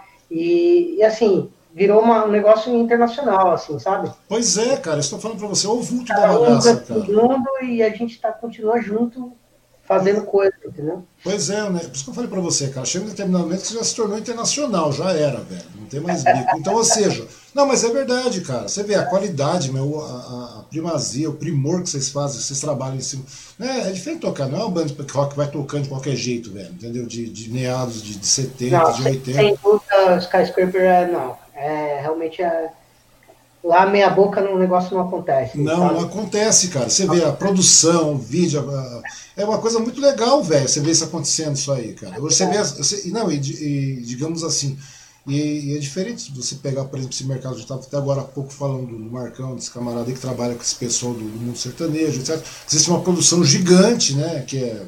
O pessoal enfia dinheiro. E no Skyscraper não, né, cara? Skyscraper você trabalha diferente, você trabalha na base da, da vontade mesmo, né, cara? cara Empenho. Vários caras muito foda passaram pelo Skyscraper como vocalistas. O, o, o BJ, que hoje trabalha com o Jazz Scott Soto, é um grande vocalista, passou pelo Sky. O Christian Pass, que, era do, que é do Wizard, que é uma banda também da, da época dos anos 90, 2000, que uma qualidade absurda, um puta do vocalista. Cara, todos os, todos os caras que passaram pelo Sky são excelentes. Então... E o Rick, que é o cantor lá hoje, é um monstro. Eu acho o cara muito bom. Então, pra então, é isso, cara. A gente espera que, que tudo isso continue ad eterno, entendeu, cara? Uhum. Que isso é importante. Gente... Então, e é isso que eu tô te falando também, cara, com relação. Você vê a qualidade que vocês impõem no, no, nos projetos aí e tudo mais, cara, a gravação do clipe, tudo, cara. E na realidade não tem um patrocínio, né, velho? Não. Não tem nada disso, velho. É tudo. banda, velho. Tudo da banda, tudo recurso próprio, cara. Então, pra você ver, e não fica devendo nada pra essas puta produção que tem por aí, cara. Você vai pegar uma banda aí lançando um, um clipe, os caras fazendo aquela puta produção, aquela coisa toda. O mercado fonográfico, que é o mercado popular né, da, da, da música de consumo rápido, cara. Você vê que não tem nada disso, cara. Ou seja, é tudo na unha, né, cara? É amor mesmo, né, cara? Se resume em amor. É aquela mesma gana de quando você tinha 13 anos, 12 anos, né? Cara? É, então, e hoje em dia o mercado, cara, tá, eu tenho visto bandas atuais aí, os caras não lançam mais disco, né? Os caras vão lançando singles, né? Pois é. Singles no Spotify e tal, e aí lançam um clipe. Então a gente vai acabar indo pra essa onda aí, entendeu? Eu acho que um Hoje em dia, gravar um disco inteiro, lançar ele de uma vez, é, é dispendioso, é caro. E hoje em dia a molecada não ouve mais um disco. Quem que não. para pra ouvir um disco inteiro hoje? Fala. Difícil, cara. Na nossa época mesmo, cara. A gente gostava de uma, duas músicas em particular do, do, tem uma faixa, duas, até riscar, né? Aí depois eu vi as outras, né? É, depois você ouvindo, cara, até cair no gosto, né, cara? Até você cair no, no seu gosto então, pessoal. Mas essa história do single é verdade, cara. É o que tá acontecendo hoje com as bandas, né, cara? As bandas estão indo pra essa, pra essa vertente, lançar um, dois, três. Os shows eu acho que vão começar a rarear, talvez. Eu não sei como é que vai funcionar o negócio daqui a algum tempo. E quando houverem shows, serão mega shows assim, de grande porte novamente. Também acho. Provavelmente. Entendeu? Ou as bandas, as bandas enormes de peso, se estiverem na ativa, porque a gente não sabe quanto tempo tem, né? E do jeito que está é. essa pandemia doida, de repente você vai saber, de repente o Rob Hofford bate as botas. Né? É, a gente nunca sabe. Repente, exatamente. Né? Você vê, eu nunca imaginava que um Leme ia morrer, velho, para falar a verdade. Pois quando, é. Quando eu tava lá, minha mulher falou: Ah, o Leme morreu. Eu falei: Esse cara não é um cara que você gosta? Eu, quando eu olhei, falei: Porra, é o Leme. O que não sei o que morreu. Eu falei: Puta merda, foda, né? Então quer dizer, todo mundo morre, todo mundo é mortal, né, velho? A gente pensa nessa, dessa forma. E, eu, e só que eu acho que quando vira retornar em 2022, 2023, a gente vai pegar aí uma sequela do Rob Halford, vai pegar uma sequela de, de, de umas outras bandas fodonas, inclusive. Eu ouço. Não, mas Tomara. é grande. Tomara, cara. E a gente vai pegar Menor, você vê, a gente tá falando de, de, de, de, banda Menor mesmo, cara. Você imagina como é que tá. Os caras devem ser mal roleiro, um monte de, de zona, mas os caras são extremamente bons, cara. A grande verdade é essa. Você sabe que tem um guitarrista brasileiro lá no Menor, né? Sim. Ah, hoje entrou lá. Então, ah, eu, eu acredito que esse pessoal ainda vai tocar muito ainda. Sim. Eles são meio novos tal. Eu, eu sinto pelos mais velhos mesmo, né? Por exemplo, eu, eu vi um show do ZZ Top lá nos uhum. Estados Unidos em 2019. Puta, cara, eu saí de lá com aquela impressão. Acho que é a última vez que eu vejo que eu vejo os caras, sabe? Os caras tocando, né, mano? É, porque, meu, estão tão velhinhos, cara. Pois é, cara guitarra mais. É, eu assisti, esse dia atrás eu assisti um documentário na Imundo, cara, do, do Ozzy, cara. Você chegou a assistir? Não, não vi. Cara, eu, eu, o documentário saiu esse ano, velho. Foi gravado ano passado e tal, e saiu esse ano. Foi gravado um pouquinho antes da pandemia. E, e, cara, tá uma tá, velhinha, né? O cara tá, uma tá, tá, uma velhinha, cara. O cara tá caindo aos pedaços. Eu fico pensando, falei, porra, meu, vai ser difícil você ver essas coisas acontecer. E principalmente depois dessa pandemia, cara, você não. Certamente você não vai ver mais isso, cara. E, é. e, muita coisa nacional também tem indo embora, né, velho? A grande verdade é essa.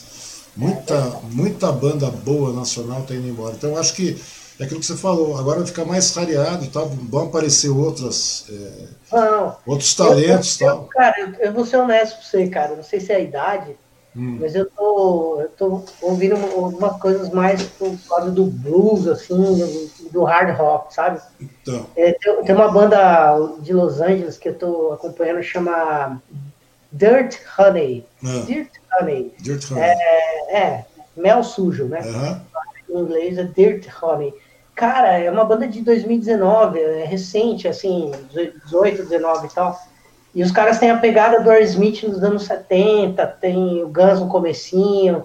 E, e, cara, é muito legal ao vivo. E, e os caras são muito bons.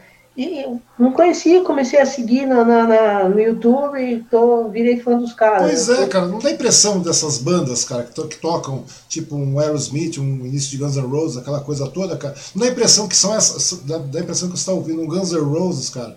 Aquilo que o Guns N' Roses poderia ter tocado, aquilo que o, que o Aerosmith poderia ter tocado e não tocou, velho. Não dá impressão. É. Eu acho que é meio que. Porque não muda, cara. A música é meio cíclica, assim. O que é, é bom é, continua sendo bom.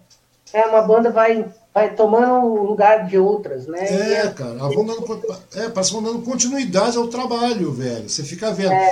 A gente estava falando, ah, mesmo exemplo, cara, quando vocês estavam tocando, quando você estava viu o, o, algumas entradas do, do, do Skycrappers, cara, quando estavam lá tocando, tocavam muito é, Halloween, essas coisas Halloween, todas. né? Daí você fica vendo, velho, daí você fica vendo lá é, Gamma Ray, depois do Gamma Ray você já vê a continuação, você já vê uma porrada de banda que segue naquele mesmo estilo melódico. E tem muita banda, cara. Não dá pra você numerar. A gente tá falando de, de ícones aí, né, cara? Mas tem muita coisa que você come, como enumerar, cara. Se você sair procurando hoje, você vai encontrar muita banda, velho. O problema é que vai, nós vamos ficar nessa mesma pegada. Você vai encontrar banda aí com duas, três músicas, trabalhos isolados, são esses singles correndo pra baixo pra cima. E muita coisa aconteceu nesse ano, né, velho? Como você falou. É que nem o Greta, Greta Van Fleet, né? Uhum. que é um Led Zeppelin é descarado. É, é- cara, eu acho super válido o tram- trampo deles, assim, eu gosto da- das músicas. Me agrada muito o timbre da voz do cara, mas o instrumental eu acho primoroso, eu gosto muito daquele, daquela pegada do LED, né, que eles fazem. E tudo moleque, então a gente tem que apoiar, não dá pra meter o pau, chegar e falar, Não, não dá, cara, não dá. os caras estão fazendo rock and roll, entendeu? Melhor do que não tem, entendeu? É- Eu também acho, cara. Não, eu acho que é aquilo que eu te falei, cara, é uma continuação. Acho que muitas bandas vão tomando o lugar das outras, literalmente falando mesmo, cara. De verdade. Você vai vendo essas bandas e tal, elas vão dando nuances novas, cara, para aquelas bandas antigas, né, cara? Aquele- Aqueles ícones e tal. Tá falando no, no- caso, e tem muita coisa que o Led Zeppelin não fez, cara, que eles estão fazendo agora, que poderia, sabe, que você gostaria de ter visto, ter ouvido, tal, etc. E é a mesma É. coisa, cara. Eu acho que é mais ou menos a mesma pegada. Esse- trazendo para a molecada mais jovem ouvir um som que fez sucesso nos anos 70, né, meu? Pois e aí, é, cara. pô, a molecada jovem ouvindo, é super legal, acho bem legal. Eu gosto da ideia. Eu acho muito legal isso aí, cara. Eu acho de verdade, cara. Eu acho que vocês estão puta, no caminho certo pra cacete, cara. Eu acho que é uma coisa. Vocês estão me- meio que antenados. É claro, né, a gente fica meio desgostoso com relação à questão do, dos shows, né? Não sei lá. Que, porque a grande verdade é essa. É legal você ouvir ouvir o single, ouvir, o- assistir o vídeo e tal e tudo mais. É, velho, mas assistir ao vivo é outra pegada. É, outra É coisa. outra coisa, cara. Você chega lá, tipo, você tá lá. Quando eu fui ver Sabá, por exemplo, tava lá no Ibirapuera vendo Sabá, cara, pô, tava vendo o Dio. Falei, puta, cara, eu consegui ver o Dio, velho. Você acredita nem que seja 400 metros de distância, mas sei lá, um quilômetro de distância, mas eu vi a porra do Dio, velho. Tá ligado? Aí quando você. O som é diferente, cara. Por isso que a galera não parece que não consegue entender. Principalmente quando você tá ouvindo heavy metal, ou seja, um hard rockão mesmo, como como era o Sabá. Né? O Sabá, o pessoal fala, é, heavy metal. Não é, velho. Não é. Heavy metal é uma, uma outra vertente, cara. E é tão legal isso, cara. Heavy metal é muito legal. O pessoal falava, nossa, mano, você consegue chapar, de vez em quando, chapa, cara. Eu, tinha, eu era tipo do cara que botava. Você deve ser assim também, cara. De botar fone de ouvido, tá, põe o fonão tal, fica lá tudo abafadão. Daí você chega, cara, você tá sentado, tá tomando cerveja, tá chapado já praticamente. E você senta, cara, consegue ficar ouvindo, velho. Parado. Tem dia que, cara, tem domingo que eu fico o dia inteiro. Você tá desgostoso da vida, põe o quê? Som, fica ouvindo som o dia inteiro. E você consegue definir instrumento por instrumento, velho. É, a, mu- a- a música tem essa magia, né? Você Pois é, é legal. É, mas quando. aí, né? É, você começa a ouvir instrumento por instrumento, você ouvir canal por canal, você tenta ouvir isso aí, né, cara? Você consegue, se você fica. Só que, cara, quando você chega ao vivo, cara, você levanta a cara, vem aquela porrada de som na tua cara, velho. A pegada é outra, mano. Puta, muda, comple... muda completamente, cara. Sem dúvida, cara. Eu, eu sou um fanático por música ao vivo. E entrando até nesse assunto, acho que os discos que eu mais gosto no- no- na vida, os que eu mais ouvi na vida foram ao vivo. Hum. Então, eu vou falar aqui alguns, vai. O Deep Purple Made in Japan. Eu Bom. ouvi até rasgar.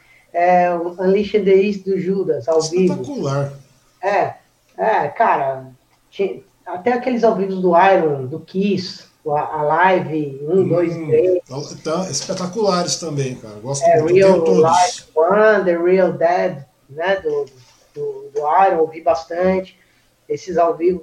Iron Maiden eu sou muito fã mesmo, até os, o Fear of the Dark, depois eu não consegui ouvir mais, assim, É, que eu te falei. mesmo, eu, eu tinha disco, eu tinha alguns discos, eu, eu ia em shows e tal, mas depois do Fear of the Dark eu não, não, não acompanhei mais a banda, eu enjoei, sei lá. É, aquilo que eu te falei, tem algumas coisas que ficam, vão ficando tão técnicas, tão experimentais, que você começa a abrir um pouco de mão, velho. Ouvi repetitivo e chato, mas é opinião minha, eu fiquei chato também. Ficando Não, velho. é, pois é, pois é. Tem coisas que você vai. Você vai, vai, vai mudando o pique, né, velho? Tem coisas que você ouvia. Por exemplo, eu, eu gosto muito do Iron Maiden na época do Paul Dayano, velho. De verdade. Você pega. eu, É, gosto- então. eu acho muito legal, muito pesadão, rasgadão. Mais legal do que o blues. É, não, isso aí é. Pois gosto. é, mas é uma questão de gosto, aí você vai mudando, cara. Só que de repente o Iron foi ficando tão técnico, velho, que chega um determinado você pega aquelas puta músicas gigantescas e tal. É. Até o Fear of the Dark, lindo, maravilhoso. É, cara, mas vai, é aquela coisa, se deixar, dá pra você tocar Fear of the Dark é a mesma merda a noite inteira, velho, porque não sai daquilo. Não é verdade? Os caras fazem, tocam o refrão, fazem um monte de firula, vai pro segundo refrão, um monte de firula, e o mesmo refrão. Não é verdade, velho? O som progride, velho. Coisa que se difere, você pega um Halloween da vida, você pega um Halloween, você vê que o som cresce, cara, progride, tem, sabe, tem experimento, mas você tem um pique, não é aquela coisa maçante, ma- aquele marasmo. Eu, eu sempre gostei de, de pegar as fitas VHS de show e assistir. Para mim era a banda tinha que me emocionar mesmo no palco, né? Ouvir os discos, ok, mas não era a mesma coisa. Ao vivo Não, não é, cara. Ao vivo é, é outra pegada, né, cara? é É outra muito, pegada, não tem jeito. Né? Ele sempre vai ser, eu acho. é muito legal, cara. E o legal disso aí, cara, pra você ver, né? Você, você tá tocando, eu vejo você gravando tal, acompanho você gravando tal, editando seus vídeos, tal, gravando base, depois gravando solo, gravando isso, Fazendo primeira guitarra, segunda, terceira. Daí eu fico olhando e falo, velho, o cara. né? E é legal, cara, a gente sabe que é legal, mas é tipo, é mais um quebra-cabeça pra você passar o seu tempo do que tocar. Né, Você falou, pô, eu não, eu não sabia fazer isso. Mas você também não tem que imagina, saber. cara. Você é músico, você não tem que saber editar, né? Você tem que saber de edição. Exatamente, eu- é uma coisa que eu tive que aprender para me manter vivo na, na, na cena, né? Tem isso também, entendeu? Tem, eu, eu senti essa necessidade. Tem gente que não, tem gente que quer ficar quietinho mesmo e boa, eu respeito, mas eu, eu quis me sentir vivo e, e eu achei um, um jeito que foi de, não, não, é, não é uma exclusividade, tá todo mundo fazendo, né? Pois é, Então, mas é legal que você, você. E a receptividade do povo é legal também, de quem gosta. Você vai conhecendo mais pessoas, velho. Na verdade foi assim que conheci, conheci você através desse jeito, né, velho? E ô, Cara, eu- toca. legal. Falei, legal, cara. Daí eu falei, vamos chamar, vamos conversar, vamos ver, né, cara? Vamos poder acompanhar. Cara, deixa eu te contar um negócio pra você, meu. É, é, esses vídeos que eu tenho feito do Judas aí, que eu coloquei no YouTube e tal. Cara, outro dia um, um site da Indonésia entrou em contato comigo, Ah, querendo saber se eu não, não me interessava em fazer live sessions, né? Tocar é, ao vivo e ganhar uma grana, cara. Tipo, eles pagavam em dólar, o caramba. pô, legal, Pra- cara. É, para o público lá da Indonésia. Você acredita, velho? Acredito, velho. O mercado tá. Mas eu estou te falando, velho. A pegada vai ser mais ou menos essa. A galera vai ter que começar a se reinventar. Ou seja, eu acho que daqui a pouco, cara, vai ter. Eu tava falando com um amigo meu, cara, que é professor de música, o Vaguinho aqui. Ele é professor de música aqui em Suzano. Ele tinha uma dupla, é músico de noite, né, velho? Músico da noite. Toca muito bem o cara. Só que é o seguinte, cara, eu acho que daqui a pouco as galeras vão. Nós vamos começar a fechar, tipo. Ah, a galera gosta do, do- de ver o Flávio tocando, etc. O cara toca muito, etc. Gosta da galera do Skyscraper tocando. Daqui a pouco vocês vão fazer shows fechados, cara, para determinados grupos de pessoas online. A grande verdade é essa, cara.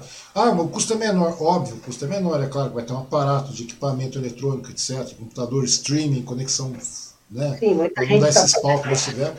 É, mas eu vejo, vocês vejam, vocês, vocês fazem esses collabs é praticamente isso. Não é verdade? É. Depois você tem lá os acertos, os delay que acontece, aí vocês têm que ficar juntando aquilo ali tudo. É grande verdade, não é? Tem que juntar, até, até- liberar no final é. No ano Mas. passado, nós fizemos três lives com o Hell Patrol. Foi duas no Manifesto e uma no pessoal de Poá, que foi no Teatro Municipal de Poá. Que, o que acontece? O, o, o Rock na Praça a gente ia tocar. Dois, foi tão bem aceito em 2019 que a gente ia tocar em 2020, né? E aí, como não teve por causa da pandemia, eles fizeram uma live fantástica. Muito legal. No- uma estrutura de live assim, meu, top. Iluminação, palcos, estrutura ferrada mesmo.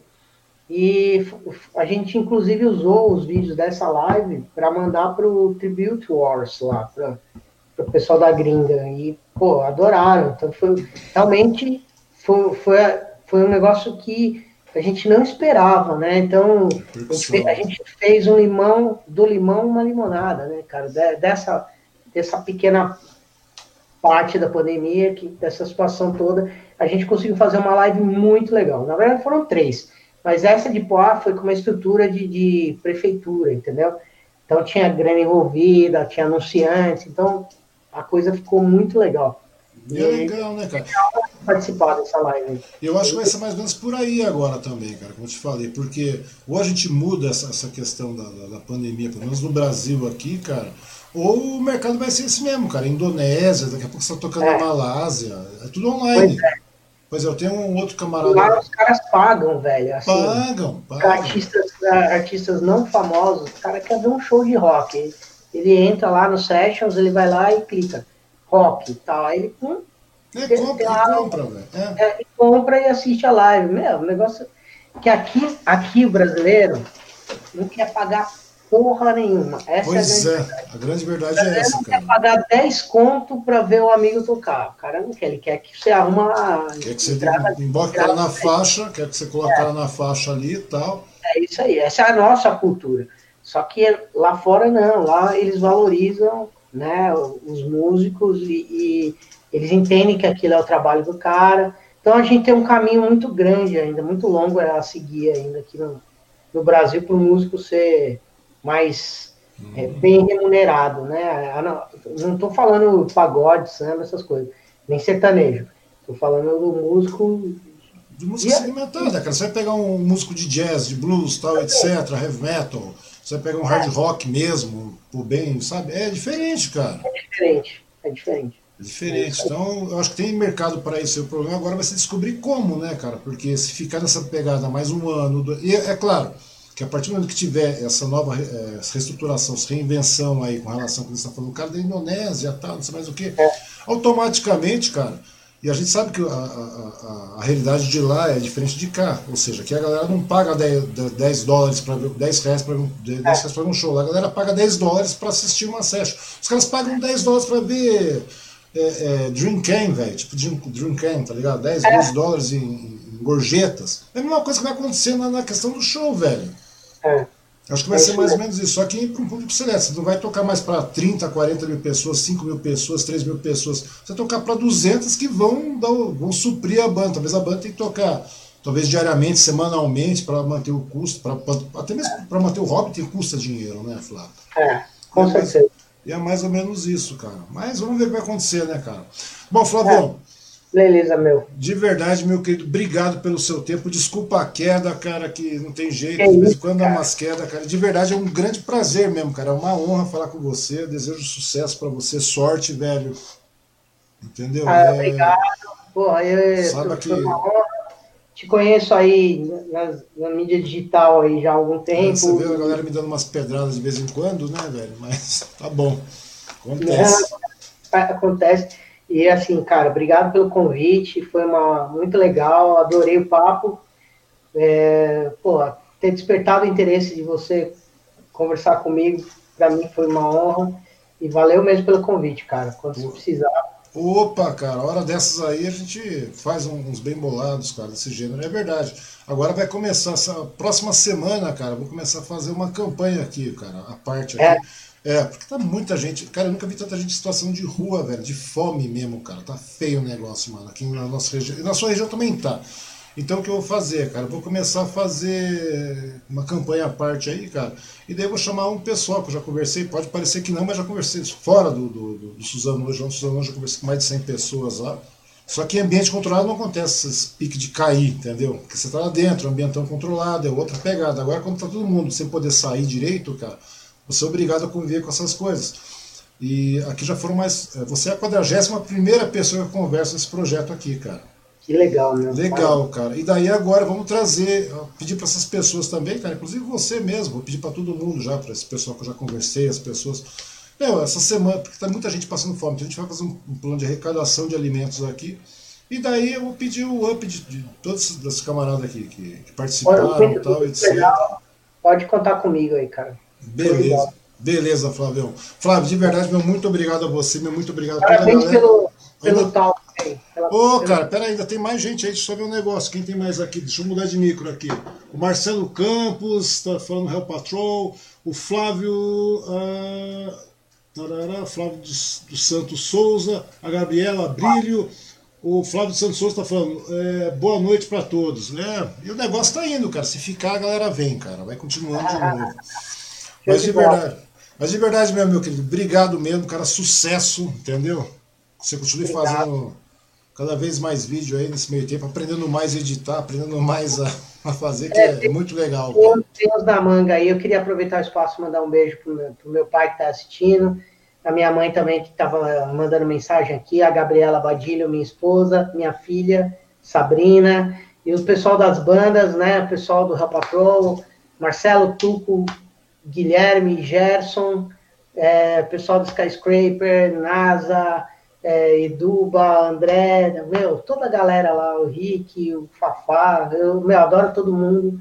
Obrigado pelo espaço. Eu que agradeço. E quando precisar da gente, estamos à disposição. Opa, valeu, Flavião. Flávio, Bom, meu, meu, muito obrigado para você aí, valeu. Ah, amanhã tem o quê? Amanhã é, amanhã é terça, mas está estudando hoje. Quarta-feira eu converso com a Associação Comercial de Mogi. Né, Olha aqui, vamos, é, vamos ver como é que vai fazer para essa bagaça de pandemia que tá feio, cara. Como eu te falei, muita gente passando apuro. Bom, Flavião, meu muito, meu muito obrigado, obrigado a todo mundo, obrigado aos patrocinadores. Quarta-feira estamos aí de novo. Valeu, obrigado, Flavião.